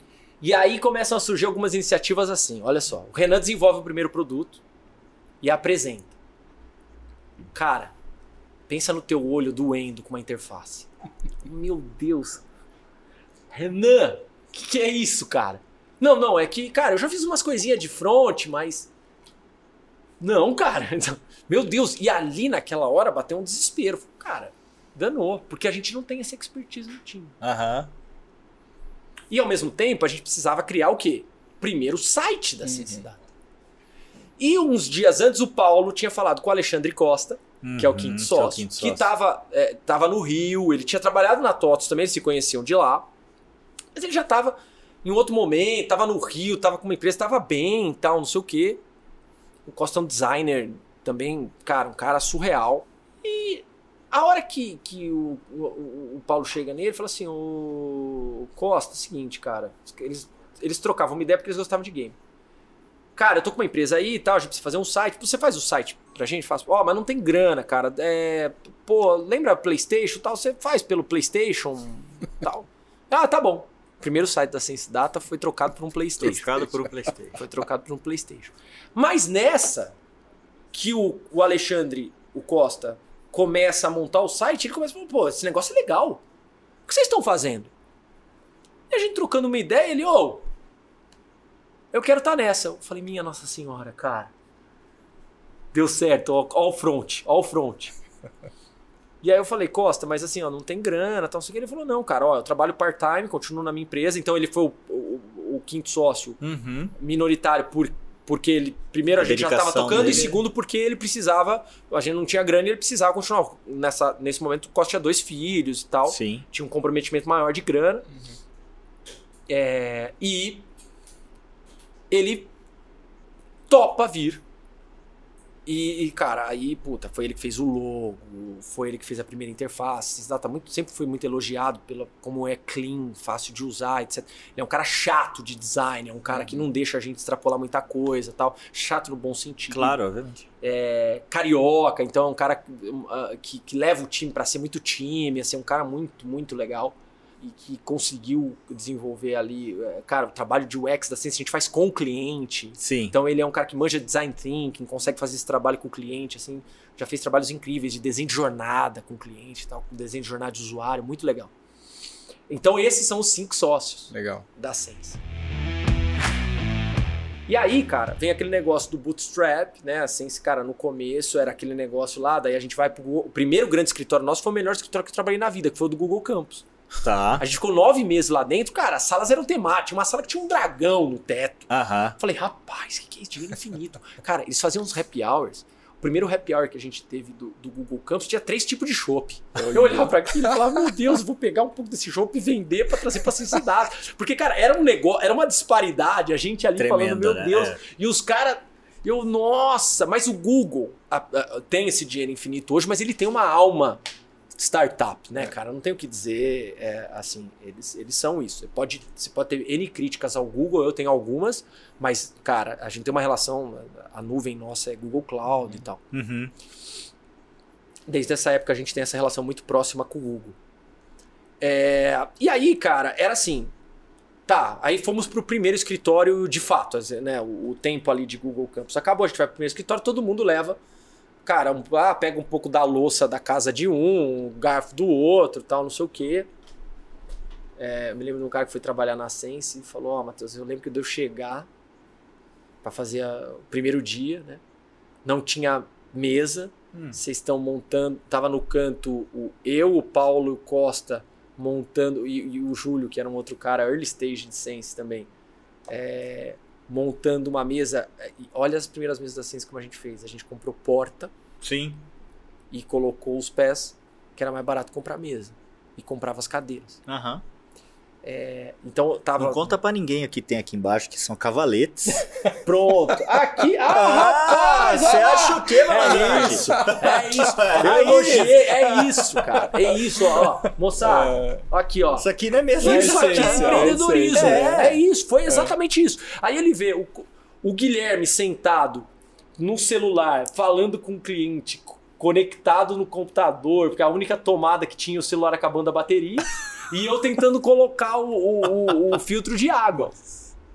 Né? E foi legal, porque esse cara é muito empreendedor, é um cara extraordinário. Ele saiu da Sense, mas teve uma trajetória incrível, a gente tem um carinho enorme por ele. Gustavo Molina, um cara que dá aula de, de Customer Success hoje, Sim. inclusive. Ah, e é um cara que ele falou, ó, Matheus, a hora que eu vi isso, eu tinha certeza que eu estava no lugar certo. Legal. né? Então acho que as primeiras coisas são legais. É, de novo, né? O que a gente queria fazer. E, e esse skin the game, o skin the game, cara. Porque assim, cara tá ali. Ele fala, meu, se os caras sócios estão aqui montando mesa, Uhum. fazendo. Pô, quem sou eu pra não fazer isso também? Sim, Vamos junto, entendeu? Então tem esse senso de propósito, ele, ele fica grande. E uma das características é que um dia eu cheguei na Sense e essa caneca vermelha foi a caneca que eu levei que eu tomava café. Aham. Então eu chegava lá, a gente tinha. Mais ou menos as pessoas tinham seus lugares, mas nada a ver. Eu entro, o estagiário novo que tinha entrado naquela semana, era tipo, ele entrou na segunda, era quarta-feira. Aham. Tava sentado no meu lugar, tomando café na minha caneca. Uau. Na caneca do CEO. E os caras só esperando. Né, Os caras loucos pra. Só que naquela hora eu falei, cara, peraí, é hora de reforçar algumas coisas da nossa cultura aqui. Eu cheguei pra ele e falei assim, Vécio, na Sense, cara, se você entregar, você pode sentar no meu lugar, você pode sentar até em cima de mim. Mas tomar na caneca do senhor. e, e foi legal, porque é uma coisa que a gente fala sempre na Sense, assim. Ninguém ali é maior do que o nosso propósito. Legal. Do CEO ao estagiário, é, tá todo mundo jogando o mesmo jogo, né? Esse negócio da caneca é mais pra reforçar. Obviamente. né? Mas, mas o ponto era Mas é reforçar, na propósito. verdade, que tá todo mundo no mesmo jogo. Sim, Sim. Bem E ele continuou sentado ali. Eu só peguei a caneca. Aham. né? Só que a caneca vermelha, meu, aí virou todo mundo que entrava. Só, você pode fazer o que você quiser, só não pega Toma. a caneca do CEO. Então essa caneca vermelha, depois, na nossa apresentação de cultura, depois de um tempo a gente fez o nosso código de cultura, tá a caneca, tem um slide da caneca vermelha. Pra caneca. pra caneca, Legal, tal. legal. E a São forma, os memes, né, É, cara? é Os isso, memes é o que marca, reforçam. né? O, o- Baldini, tem uma coisa que a gente acertou muito nessa construção da cultura, que é ter frases pros pilares. Aham. Então você tem os pilares ali, cara. Trabalho em equipe, inovação, transparência, esses são os próximos pilares da Sense. Tá. Mas ninguém lembra do pilar. As pessoas lembram meio que do mote daquele pilar, que é, por exemplo, em inovação é nada muda se nada mudar. Trabalho em equipe é o time ajuda o time. Em transparência é direto ao ponto. E tem um outro que é Customer Success, que é o nosso grande né, pilar, até como empresa, que é sucesso para todos. Uhum. E aí o sucesso para todos ele é muito forte porque a gente entende que na Sense a gente tem que garantir um pilar, um- um, tripé de sucesso Uhum. sucesso do cliente, sucesso do sensinho, que a gente chama de sensinho, é o colaborador, e o sucesso da Sense Data. Se algum desses caras tiver desequilibrado, cai tudo. Sim, sim. É Se só cliente estiver tendo sucesso, mas a Sense estiver cobrando muito pouco por isso, estiver des- deslocado em preço, a galera tiver mal porque tem que entregar muito, você não estiver reconhecendo, remunerando, etc., o pilar cai. E para qualquer lado. Então esse sucesso para todos é para manter o pilar. E o, e o sense way, que a gente fala que é o guarda-chuva de tudo, é todo dia é o primeiro dia Que legal. que é um pouco dessa questão da resiliência do empreendedorismo, de você se reinventar, de você conseguir. E a relação com o cliente, qualquer relação, ela é difícil. Familiar, namorado, etc. Uhum. Qualquer relação, ela é difícil. A diferença é como você vai lidar com essa dificuldade. Então, esse todo dia é o primeiro dia, porque eh, palavra tem poder, daqui a pouco o cliente vira o chato, e isso começa a virar meio que. ó, a gente sempre tá certo e, e os outros estão errados. O problema são os outros, Uhum. sabe? É, isso é do ser humano. Então essas coisas para recordar e a galera fala isso, oh, ajuda, o time ajuda o time, tal. Então é esse ponto, cara, foi muito assertivo. Foi uma ideia que a gente teve é, e que funcionou super bem é, quando, quando a gente foi falar de cultura, de, de, de colocar isso e etc. Bacana. Foi muito interessante. E vocês começaram então em 2016. Isso. E aí, criaram basicamente no, dentro do Brasil, criaram uma categoria nova, uhum. né? Uhum. Criaram uma plataforma, né? Então, uhum. Então vamos lá, se, se alguém não pegou ainda que isso aqui tem uma entrega que não é só todo esse entendimento da jornada do cliente, uhum. todo esse mergulhar na, na, na, relação de daquilo que o, o teu cliente entrega para o cliente dele, uhum, né? Uhum. Mas você tem uma plataforma que automatiza boa parte dessa, dessa jornada, extrai insumos para você pensar, ter, criar iterações de melhoria contínua ali dentro, né, com o teu cliente.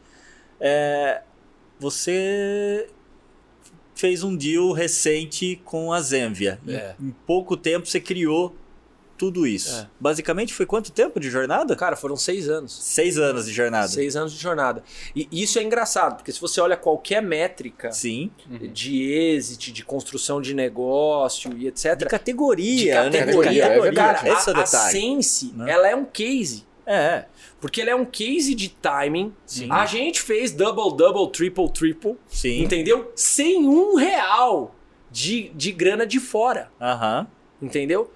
Uh, mas aí é aquela coisa, cara, assim, você aprende a, a, cara, o pessoal fala que o brasileiro é criativo porque ele precisa ser criativo. Uhum. O bootstrap é a mesma coisa. Total, é a escassez. Sim, sim. É a escassez, é, é, cara. É a escassez. Né? Entendeu? Então aqui, cara, pô, quando vinha pro Superlogic Experience, eu sentava com o Carlos, uh, Carlos o Moura Carlos na época. Moura, sim. É, e falava, o Moura, eu vou patrocinar, mas você tem que me dar palestra. Se eu não palestrar, não. Sabe, é, é uma coisa que você, você fica tough. Sim, negócio parece exato, chato. É.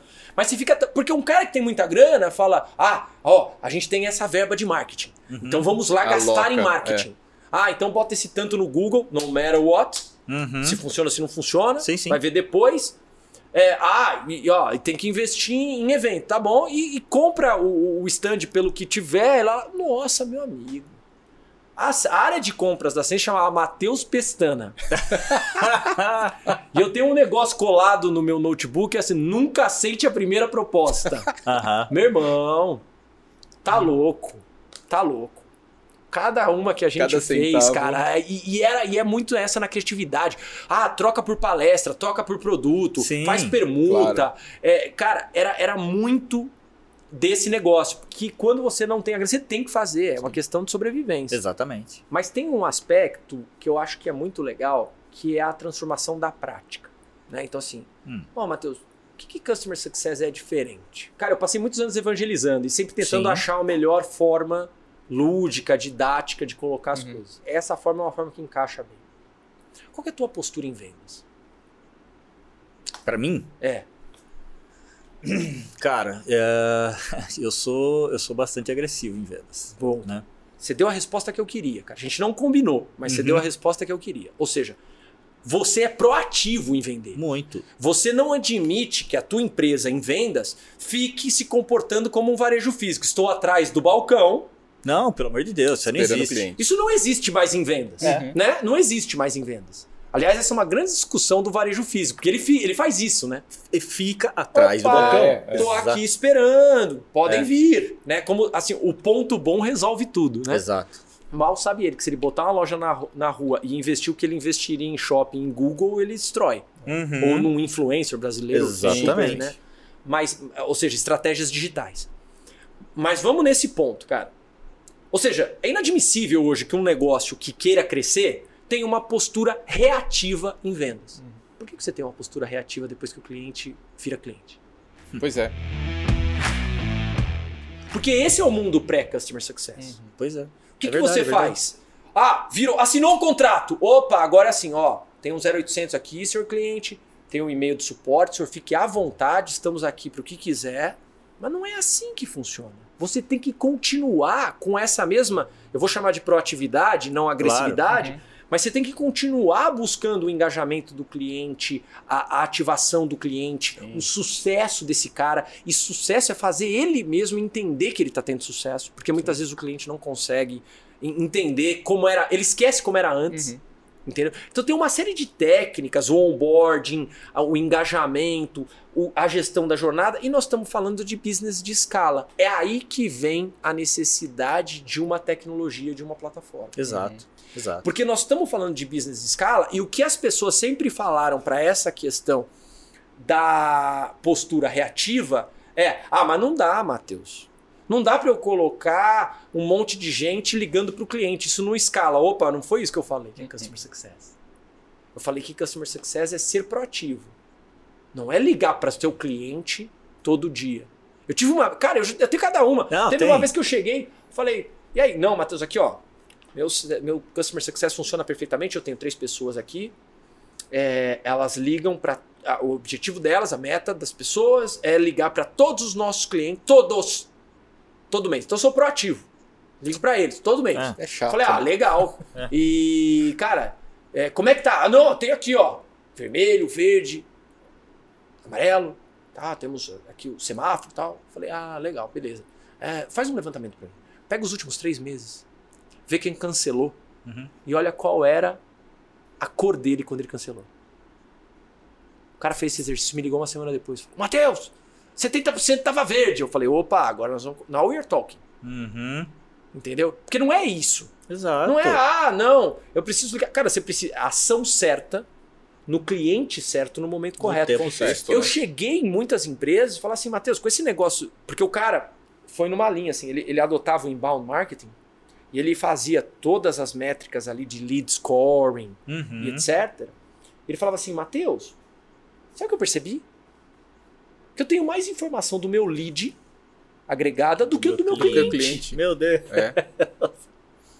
Porque, e, e outra, ele tá, o cliente dele tá usando o produto dele todo dia, Uhum. ou comprando no site dele todo dia, tá abrindo chamado todo dia, tá pagando ou não tá pagando, tá respondendo pesquisa.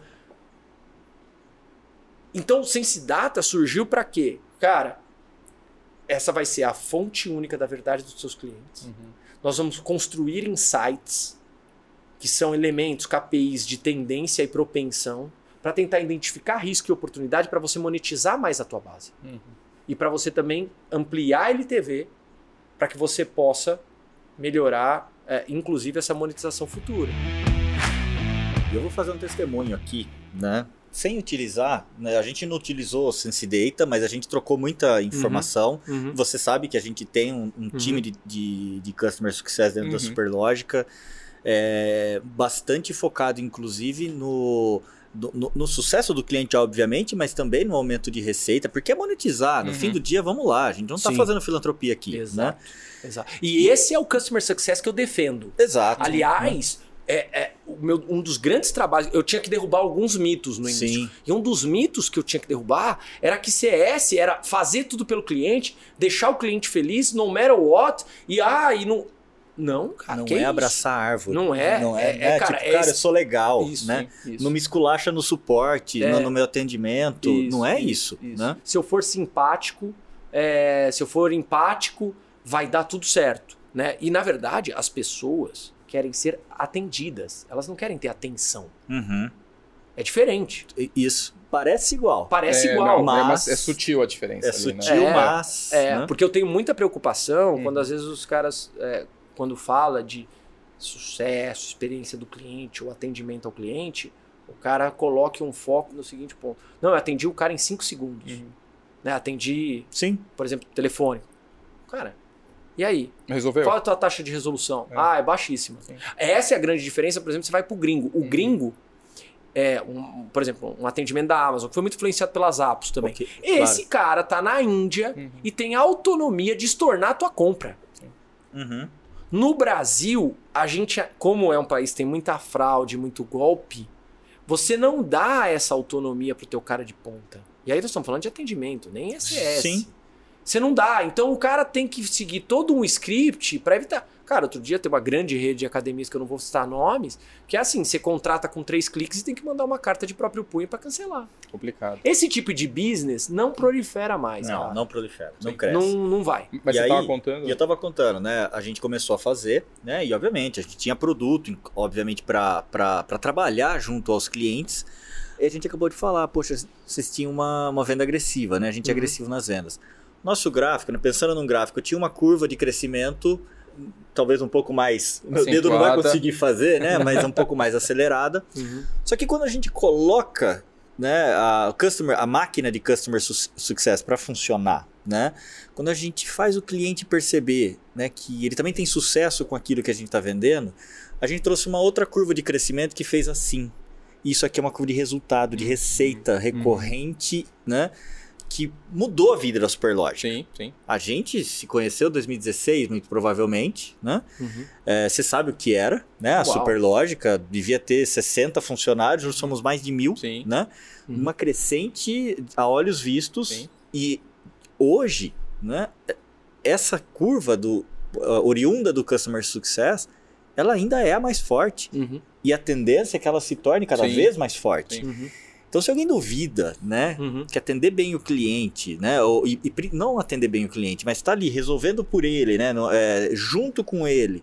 Cara, Uhum. faz diferença Faz. Faz. demais, Sim, né? sim, sim. Demais. Ah, uma vez eu falei assim, olha, cara, se você ainda tem dúvidas de que o sucesso do cliente pode transformar a tua empresa, olha para a Sensidata. Uhum. Ah, A Sensidata teve um momento, e isso é número real, que eu tinha quatro vendedores e 40 pessoas no time de CS. Uhum. 10 vezes mais. uhum. Porque eu também tinha que. é, E, e esse é um fato engraçado, porque olha que, que interessante. A questão da empatia, novamente. Vamos pegar alguns exemplos do mercado SaaS muito conhecidos. A iClinic. Uhum. Sim. A iClinic é uma empresa de software que de Ribeirão, foi comprada pela AF, tudo um, um caso de sucesso extraordinário. Eles devem ter médicos e devem ter uma equipe de UX lá dentro Uhum. para chegar o mais próximo possível do que o médico precisa. Uhum. Mas eles não são uma clínica. A Sensidata é uma sa- empresa SaaS. Sim. Então, as dores e os aprendizados que a gente tem usando o próprio Sensidata, que a gente desenvolveu no nosso eh, Customer Success Management, a gente voltava para o produto. Então, isso nos deu, Obviamente. É. isso nos deu uma curva de aprendizado Sim. muito legal, porque a gente é o nosso cliente maior Uhum. né? Maior, que eu digo assim, é, a maior quantidade de clientes Sensidata estão em empresas SaaS, apesar de não é, a receita ser 50-50. Legal, Entendi. 50-50. legal. Mas você me perguntou sobre a, a trajetória A do... trajetória, porque daí, Uhum. né, você veio, montou, Uhum. montou a- um case de sucesso, criou uma categoria, Uhum. né? É, obviamente estava crescendo, Uhum. double double, double double, triple Tipo, triple, double, double, triple, triple, sem grana de investimento. muito legal. da quatro anos aí, Ó. numa curva É. fenomenal. Comprou tempo pra caramba agora, né? De- desse- já tinha muito tempo, né? E, e como é que foi esse, momen- esse momento de decidir, cara, eu vou, vou buscar investimento ou vou buscar um deal Aham. né, com, Aham. com uma empresa, e foi com a Zenvia, Aham, né, uma, um case fantástico aqui também nacional. Sim. Como é que foi? É, é, é, Baldini, é muito engraçado esse aspecto, porque assim, a gente teve uma característica, e de novo, eu, eu sempre volto em alguns elementos que, que é, define muito. Uhum. Então, o, o elemento bootstrap, cara, fez a gente, assim, da mesma forma como eu era obcecado pela SAP lá atrás, que eu falei que eu, Sim. Cara, eu fiquei obcecado pela Sensidata. E eu sou um cara muito workaholic. E aí eu volto na, na Jaqueline de novo. É, é, de uma forma ou de outra, é meio que a Jaqueline que me traz pra vida. Porque assim, se você deixar, eu durmo na empresa, cara. Tá. Eu sou um cara meio obcecado, Focado. focado. Então, quando a gente começou a Sensidata, cara, pra você ter uma ideia, meu sócio Guilherme, a Jaqueline é amiga da esposa dele. Eu fico sabendo da vida do Guilherme pela Jaqueline que conversou com a Rita, e eu e o Guilherme a gente não fala, tipo, "Ô, e aí, você fez no fim de semana? Cara, é tanto que a gente só fala de trabalho. Tá. Entendeu? Então, esse aspecto, eh, a gente sempre estava olhando o next step. Uhum. A gente sempre estava olhando o próximo para sense, como, como tornar mais eficiente, como Uhum. contratar melhor, como remunerar melhor, qual é a nova, a nova busca de clientes, qual é o novo caso de uso, roadmap de produto. Então estava sempre girando em torno disso. A gente nunca parava muito para sentar e falar assim: Ô, e aí, Guilherme, o que, que você pensa da Sense daqui a cinco anos? Ô, você acha que a gente vai ser o próximo unicórnio? A gente nunca tinha muito esses devaneios. Uhum. Sabe, assim, essa... cara, talvez chamar de devaneio seja um pouco eh, incorreto da minha parte, mas a gente nunca pensava muito. A gente tava fazendo, executando, tá? E, e- e quando a gente parava para planejar, a gente planejava dentro desse contexto mais tático, não um contexto de, de muito longo prazo. Sim. Ou seja, a gente nunca, apesar de ter sido muito assediado, a gente nunca levantou a cabeça e falou, ah, vou escutar. Era sempre. A minha resposta padrão para qualquer fundo é: claro, vamos conversar. Uhum. E a minha conversa era sempre tentando levar o cara para, ô, e a teu portfólio? Era vender. Então qualquer conversa que eu tinha com o fundo era muito mais numa linha de. Porque. E aí eu mandava umas, umas bombinhas na conversa Ah. que o cara esquecia de mim. Aham. Ah, o mercado acho que não é muito grande. Ah, e o cara, ixi, esse aqui não vai dar certo. O que acontecia? A gente, é, eu sempre transformava aquela numa conversa de, ô, deixa eu dar uma palestra para as tuas investidas, tal, Sim. tal, tal. Mudava o E- assunto. mudava o assunto. Vem pandemia. E na pandemia, a, a gente tinha caixa, né? Mas eu falo, cara, que qual, para qualquer empreendedor, e esse foi, cara, mais uma vez que eu dei, graças a Deus, ser bootstrap. O Baldinho tá até em alguns grupos de empreendedores aí que eu dei umas dei umas estressadas ali na- naquele, naquele exato momento. Eu vou falar por quê. A pandemia começa e o segundo quarter de 2020, pra mim, ele é o quarter do caos. Porque ele é o quarter que ninguém sabia o que ia acontecer Sim. certo? E o que, que os fundos de investimento fizeram? Eles começaram a mandar cartas para as investidas falando assim, cara, isso aqui, eu quero que o mundo acabe em barranco. É a terceira guerra mundial. Então é o seguinte, você vai renegociar com o fornecedor, você vai mandar não sei quantos embora e você não vai dar um zero de desconto pro teu cliente. Eu falei, galera, foi aí que eu estressei. Eu falei, galera, nós, o que, que é isso? Nós estamos na maior crise sanitária em séculos. E, é- e a questão é, cada um vai pro seu bunker, levanta uma metralhadora e a gente vai se matar? Porque eu recebi essas cartas de, de investidores e falava, cara, o que, que é isso? Eles nunca vão falar que eles fizeram isso, mas tá lá, tem um monte, Uhum. entendeu? Ah, eu falei que eu ia ser cara de pau com, com o Carlos quando eu cheguei aqui. tem um monte de carta lá. Eu olhava para aquilo, falava, ah, teve um dia, cara, que eu li umas duas, os caras falando, não, vou mandar embora tanto. Eu falei, nossa, cara. Aí eu, aí eu estressei e mandei uma frase na, é- na hora do calor, né? Nunca, na hora do calor, nunca É compre nada, né? aquela Sim. história, né? A Sense Data não vai mandar ninguém embora. Uhum. E podem me cobrar. Isso depois de mandar um monte de catracada para esse, pra esse tipo de posicionamento. Porque eu tava defendendo outro posicionamento. Sim. Eu falei, galera, vamos abaixar junto e vamos subir junto. Uhum. Então eu dou desconto pra você, você dá desconto pra mim e beleza.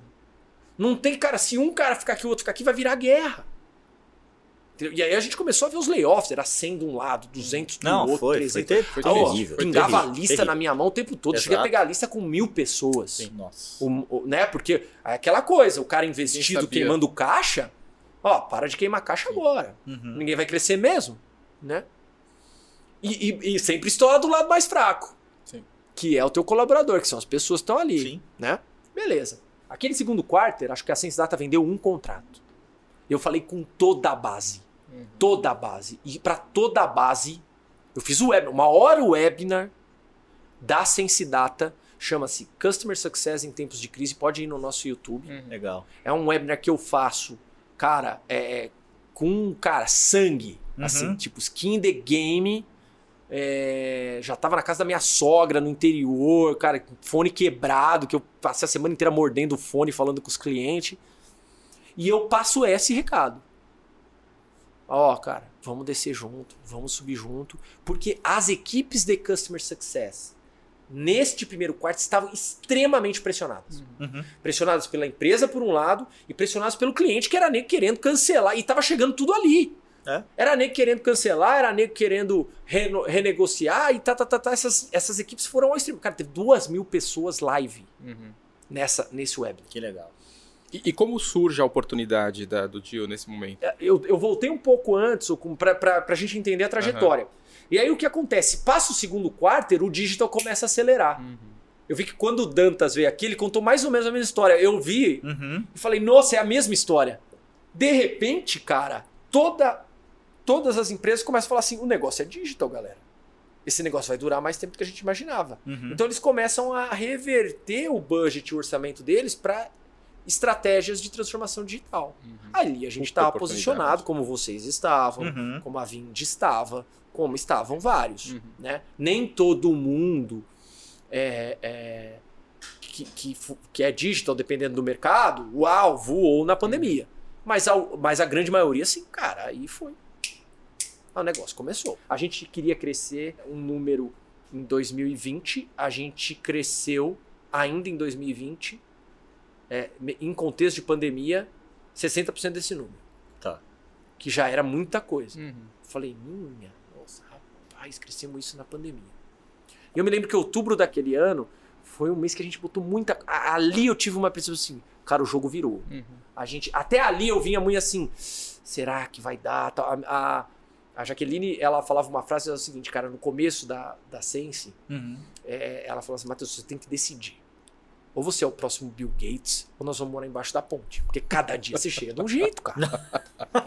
Cara, era uma, era uma A montanha-russa. montanha-russa, cara. Tinha dia que eu falava, nossa, eu, nossa, esse data, vamos arrebentar. Tá. No dia eu falava, ó, Jack, segura aí, meu. Não vai dar e tudo mais. E. Cara, deixa eu contar a história do Skin in the Game, que eu falei que eu ia contar. Já vou chegar no, no êxito. Mas só pra gente entender é, que empreendedorismo não é fácil, você tem que estar disposto a determinadas coisas. Aquilo que eu falei.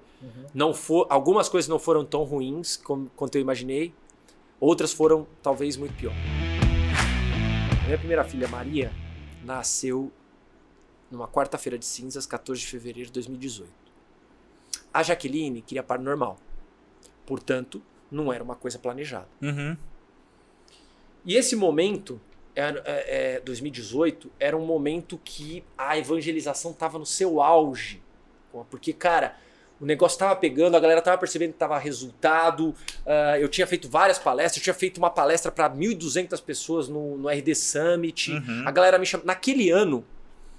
se- Aquele ano, se eu fosse palestrante, eu tinha ganhar dinheiro se, se- se eu cobrasse, se cara. cobrasse. Porque é, eu, eu fiz assim, tipo, cara, eu era o cara da moda, eu fiz uns 10 kickoff Uhum. de empresa grande. Tá. E a gente tava nesse momento, sem previsão, a Maria vem.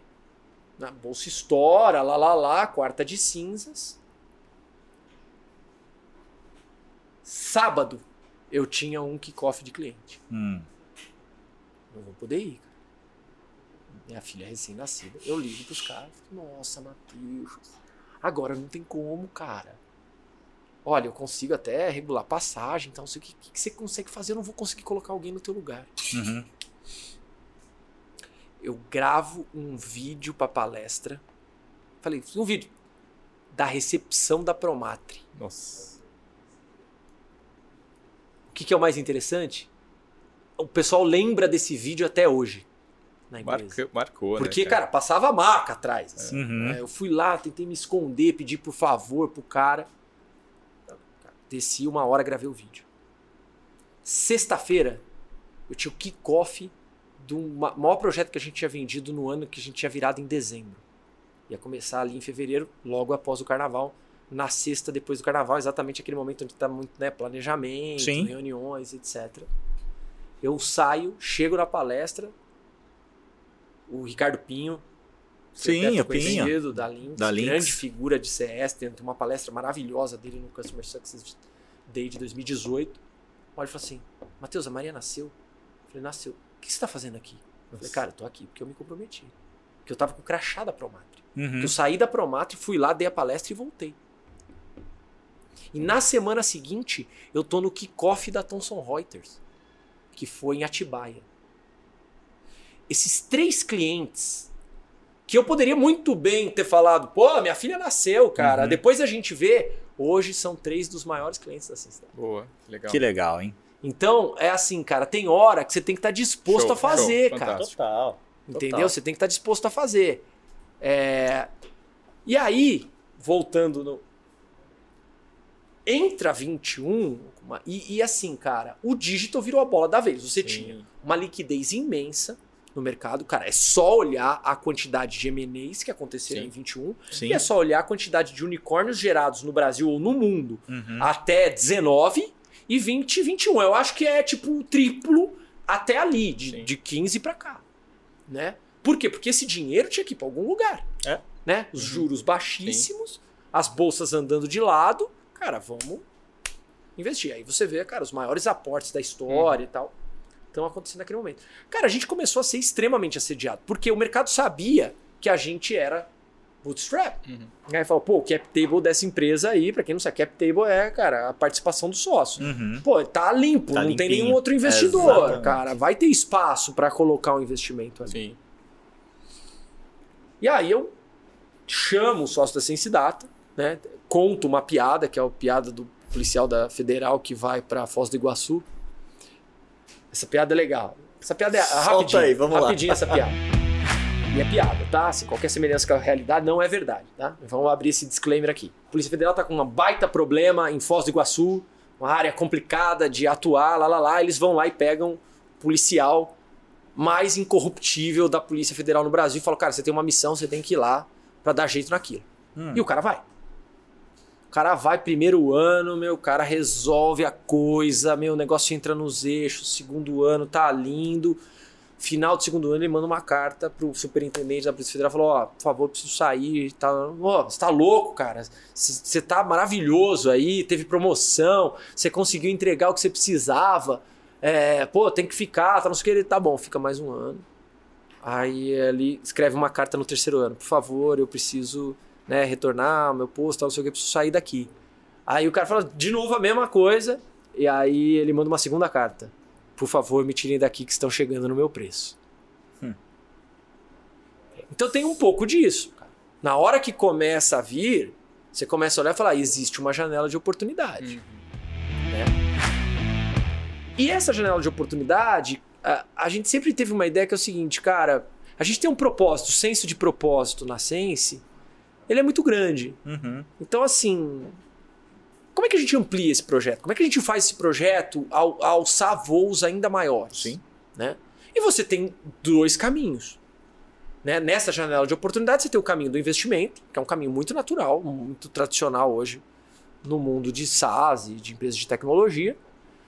E você tem a- a- o famoso a, investidor estratégico ou saída estratégica, que é a aquisição. Um cara no Brasil que todo mundo achou que ia pro IPO foi comprado pela TOTS, que é a RD. Sim. Né? Então, Sim. muitas vezes, cara, é o- é, é uma questão da, da oportunidade, do projeto, do modelo do negócio, do nível Exato. de autonomia ou não autonomia, do tempo, etc, etc, etc. E a Zenvia nos procura é, ainda pré-IPO, e eles nem falaram pra gente se abrir IPO, foi a minha primeira pergunta, os caras, não, tal, eu falei, ah, vai fazer, porque você respondeu assim, né? É, e a gente começa uma conversa e eles começam a descrever o projeto deles. É, e depois, quando a gente assina o NDA, aí vem a questão de, ó, nós vamos fazer o IPO. Aí, aí acho que já estava até público, já tinha saído as primeiras notícias e tal. E a gente começa a se encantar pelo projeto. Outros players é, também, né? Porque, óbvio, naturalmente, num cenário como esse, cria-se uma dinâmica competitiva. Mas a Zenvia tinha um benchmark é, muito interessante, que está indo muito bem, que, que, que estava indo muito bem naquele momento, que era a Twilio. Uhum.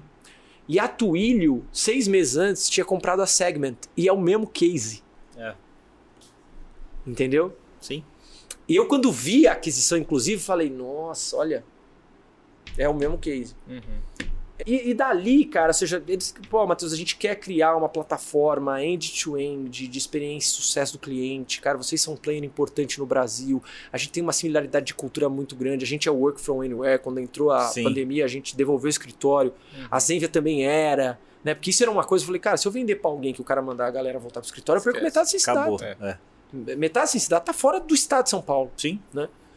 É, então, essa questão de cultura, é, o projeto, o produto, a- o nível ah, de autonomia, o, o- o cara, o Cássio, que é o empreendedor, Cássio Bobson, que é o, CEO da, da, da Zenvia, Aham. um empreendedor que construiu a empresa, que está à frente da empresa. Nosso primeiro encontro, ele falou um negócio muito legal que aí dá aquele match, né? Que é muito interessante. Ele falou, Matheus, a Sensidata é o meu TCC da faculdade.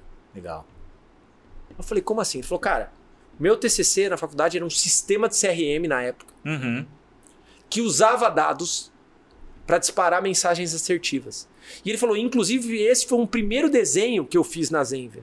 A questão é que lá em quando eu comecei, 2000, 2001, ninguém tinha dado. A mobilidade estava começando.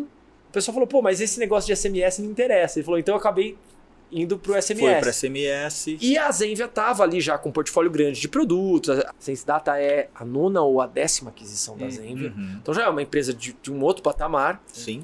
É a primeira empresa SaaS da América Latina a, a abrir capital na Nasdaq, porque a Vetex abriu na NYSE, né? O pessoal falou, pô, mas e a Vetex? A Vetex abriu na NYSE, Hum, não, não na tinha. Nasdaq. Sim.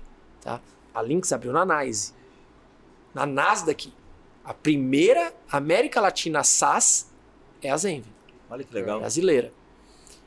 E nisso, a gente, cara, a gente se encanta pelo projeto de poder levar esse propósito, essa dinâmica. Cara, porque se você conversas quiser, aconteceram é em quanto o tempo. Matheus? Cara, foi muito rápido. É. Isso, isso, isso, isso realmente é, é É. surreal. Da Que primeira legal. conversa, porque eu tenho ah, um Marco que é a primeira pessoa que me contacta Tá. Uhum. e foi, e foi legal, cara, porque não é uma pessoa que eu tenho contato diário. Então, quando a gente fechou o deal, eu, Sim. eu fui mandar a mensagem para alguns. Eu acho que eu mandei a mensagem para você também. Ah. Eu vou dar uma olhada depois. Ah, sim, mandou. Se eu não mandei, É, é, é. eu vou estar cometendo a gafe, mas eu acho que Não, eu mandei. eu peguei sim. todas as pessoas que foram importantes na trajetória e falei: Ó, cara, você, quando a gente não era nada, quando o CS não era nada, você abriu um espaço pra gente. Superlógica, Paldini, Carlos Moura, Uhum. Cera, foram pessoas que fizeram isso Que legal. Que é a, a camiseta, empreendedorismo muda o mundo. Né? Ou seja, uma coisa é você fazer uma camiseta, outra coisa é você praticar isso no dia a dia. Aí é que a gente vê a diferença. E a Superlógica, para mim, faz isso. Só que o, o, o ponto é. Então, é uma pessoa que eu não tenho muito contato, e aí a última mensagem que eu tive com esse cara é: Matheus, o pessoal da Zenvia quer falar com você, posso passar o contato? Eu dei um print é, nessa tela, guardei para mim, falei, "Ô, cara, how it started, how it's going, né? Que é aquele Uhum. meme, aquela brincadeira que o pessoal faz, né? How it started, how it's going, né? Sim. Que era a, a- a próxima mensagem depois do Matheus, o pessoal da Zenvia quer falar com você, é, Zenvia faz o décimo M&A com a Sensidade. Né? E, e esse espaço aqui são sete meses. Que legal. Legal. Muito Que é bacana. bem rápido. Fantástico, É bem rápido. Muito legal. É, é bem rápido. É Para um rápido. deal desse porte é bem rápido. É bem rápido. Desse porte que a gente não vai conseguir tirar, né? Não, vai não, conseguir não, tirar não. de você. Esse só sob tortura eu já vi que não tem Tá aqui. certo. Não, não tem. Não, Não temos, tem, não temos tem, tortura. não tem. Não, mas muito legal, Matheus. A sua história, né? A a jornada da Sensidata é, é fantástica. Acho que ela, ela inspira muita gente. Sim. Tem que ser referência, né? A Uhum. gente tinha que ter você aqui Legal. para você poder compartilhar isso. Eu tenho, a gente, eu tenho mais uma pergunta, né, Uhum. Pra para você. Como é que você se mantém focado desse jeito, né, que Uhum. você falou que é? Como é que você mantém saúde mental? Cara, menos do que eu deveria e gostaria. Sim, a minha irmã é psicóloga. Se ela vê isso aqui, ela Traga vai os falar. objetos de tortura. "Ah, que agora vai. Ah, ainda bem que ele falou isso, porque se eu falasse aqui, ela. Matheus, sem mentira. Aham. É, cara, eu acho. Tem uma coisa que é engraçado dizer, Baldini. Ah, ter filhos mudou Hum. minha vida. Sim. Completamente. Sim, assim, e eu não era um cara que tinha aquela coisa do ah, filho, é o sonho da minha vida. Lembra que, vamos voltar um tempo pra trás, que a Jaque é que me puxa para mundo, pro mundo fora do trabalho. Aham. Então era sempre um negócio de, não, daqui a pouco vai até. Mas, cara, assim, quando a gente fala da mulher, especialmente, você tem um relógio biológico. E a, Obviamente. e a Jaque é médica, ginecologista e obstetra ainda. Hum. Então ela Bom, sabia exatamente. falou, Exatamente o "Matheus, dela. É agora ou nunca, meu irmão. Sim. Mas era uma experiência que a gente falava, pô, acho que vale a pena. E, e chega uma hora que é complicado, né? Porque toda a tua rede de amigos já tem, né? Aham. No meu caso foi bem esse. Eu fui ter a Maria, ela nasceu, eu tinha 37 anos. Tá. Mas beleza. Cara, aquilo ali me tomou de um jeito é, que é, hoje, é, se você me perguntar, Matheus, como é que você faz, é exatamente isso. E, e para mim, o home office, o, o trabalhar de casa é Sim. muito bom. Uhum. É muito bom por causa delas, porque eu tenho A Maria tem quatro anos e a Rita nasceu na pandemia, tem um ano e meio. Tá. Legal. É, ela nasceu 11 de julho de 2020. É, para mim, a possibilidade de eu abrir a porta e elas estarem ali é, Uau. é o oásis. Legal. Entendeu, cara? Assim, eu, eu, eu, eu me questionaria muito em perder essa uma hora de, sabe? E às vezes chegar em casa, como no começo, quando a Maria era novinha, eu cheguei. E a Jaque falou um negócio muito importante, de novo me puxando. Ela falou: sua filha vai dormir todo dia 8 horas da noite. E, no, e 7 horas ela vai tomar banho. Você escolhe o pai que você quer ser. Uau. Então, é, é- cara, e, e essa dinâmica, hoje eu sou completamente transformado por isso, cara. Que legal. Tô completamente assim, completamente interessado em, em criança, completamente interessado em criação de filho. É o outro assunto, além de ciência e data, empreendedorismo e tecnologia que a gente falou aqui, que se você me botasse aqui pra falar, eu ficava Que legal. mais duas Olha, horas. Muito bom, hein? Duas Muito horas. bom. Sou apaixonado por isso, assim. Legal sem, demais. sem ser piegas, porque eu gosto de Sim. botar o disclaimer primeiro. Uhum. Porque senão parece aquela pegadinha do, do Porta dos Fundos, né? Que o cara que fala que ter filho não é legal, alguém vai lá e sequestra, né? O cara só tem um sketch do Porta dos Fundos que é assim. É. Tem. Boa. Mas eu sou viciado nas meninas. Viciado. Viciado. Não, mas muito bom, cara. Muito Muito, bom. Ter filhos. E filho precisa dessa disciplina que a tua esposa coloca. É, né? total, Total, né? E, total. e- e é isso, cara. A gente tem que participar. Eu também tenho uma menina, Total. sou apaixonado por ela É. também. Eu faço o possível e às vezes até o impossível pra estar junto. É, como é. eu tenho certeza que o Marcelão também faz. Mas né? é, mas é, cara. É, é É. assim. E, e- e acho que a menção a, a, a Jaqueline, é, ela vai ver isso aqui, eu já falei isso pra ela. Mas as melhores coisas que eu fiz na minha vida foi ela que fez eu fazer. Muito então bom. ela, ela transformou a minha vida. Eu acho que isso é companheirismo mesmo. a gente tem uma bom. união estável, não é nem. Jaqueline. Fizemos festa. Parabéns, tudo. Parabéns, Jaqueline. Jaqueline. Olha que Mas é. declaração aqui. Mas é, as melhores coisas que eu fiz na minha vida, quem fez eu fazer, inclusive, filho Show e de tudo, bola. foi, foi ela. Muito bom. Muito bom.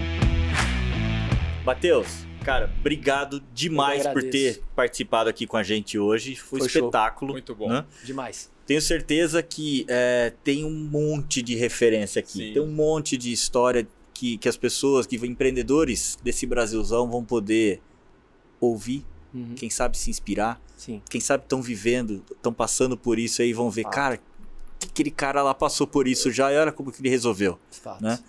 Obrigado, obrigado demais de por, bola, por ter vindo. Eu que Obrigado. agradeço, gente. Isso aí. Valeu. Pessoal, esse foi mais um Superlógica Talks, o podcast de empreendedorismo e tecnologia da Superlógica. Se você gostou desse episódio, clica no sininho para ser informado dos outros que a gente vai trazer, né? Ou dá um joinha lá, poxa, curtiu? Curte o episódio pra gente.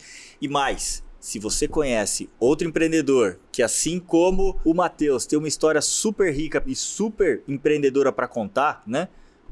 traz pra gente, comenta lá que a gente vai atrás desse empreendedor para trazer ele aqui para compartilhar suas histórias. É isso aí, pessoal. Obrigado. Valeu. Matheus, mais uma vez, brigadão. Obrigadão, Matheus. Valeu. Valeu. Tchau, tchau, gente.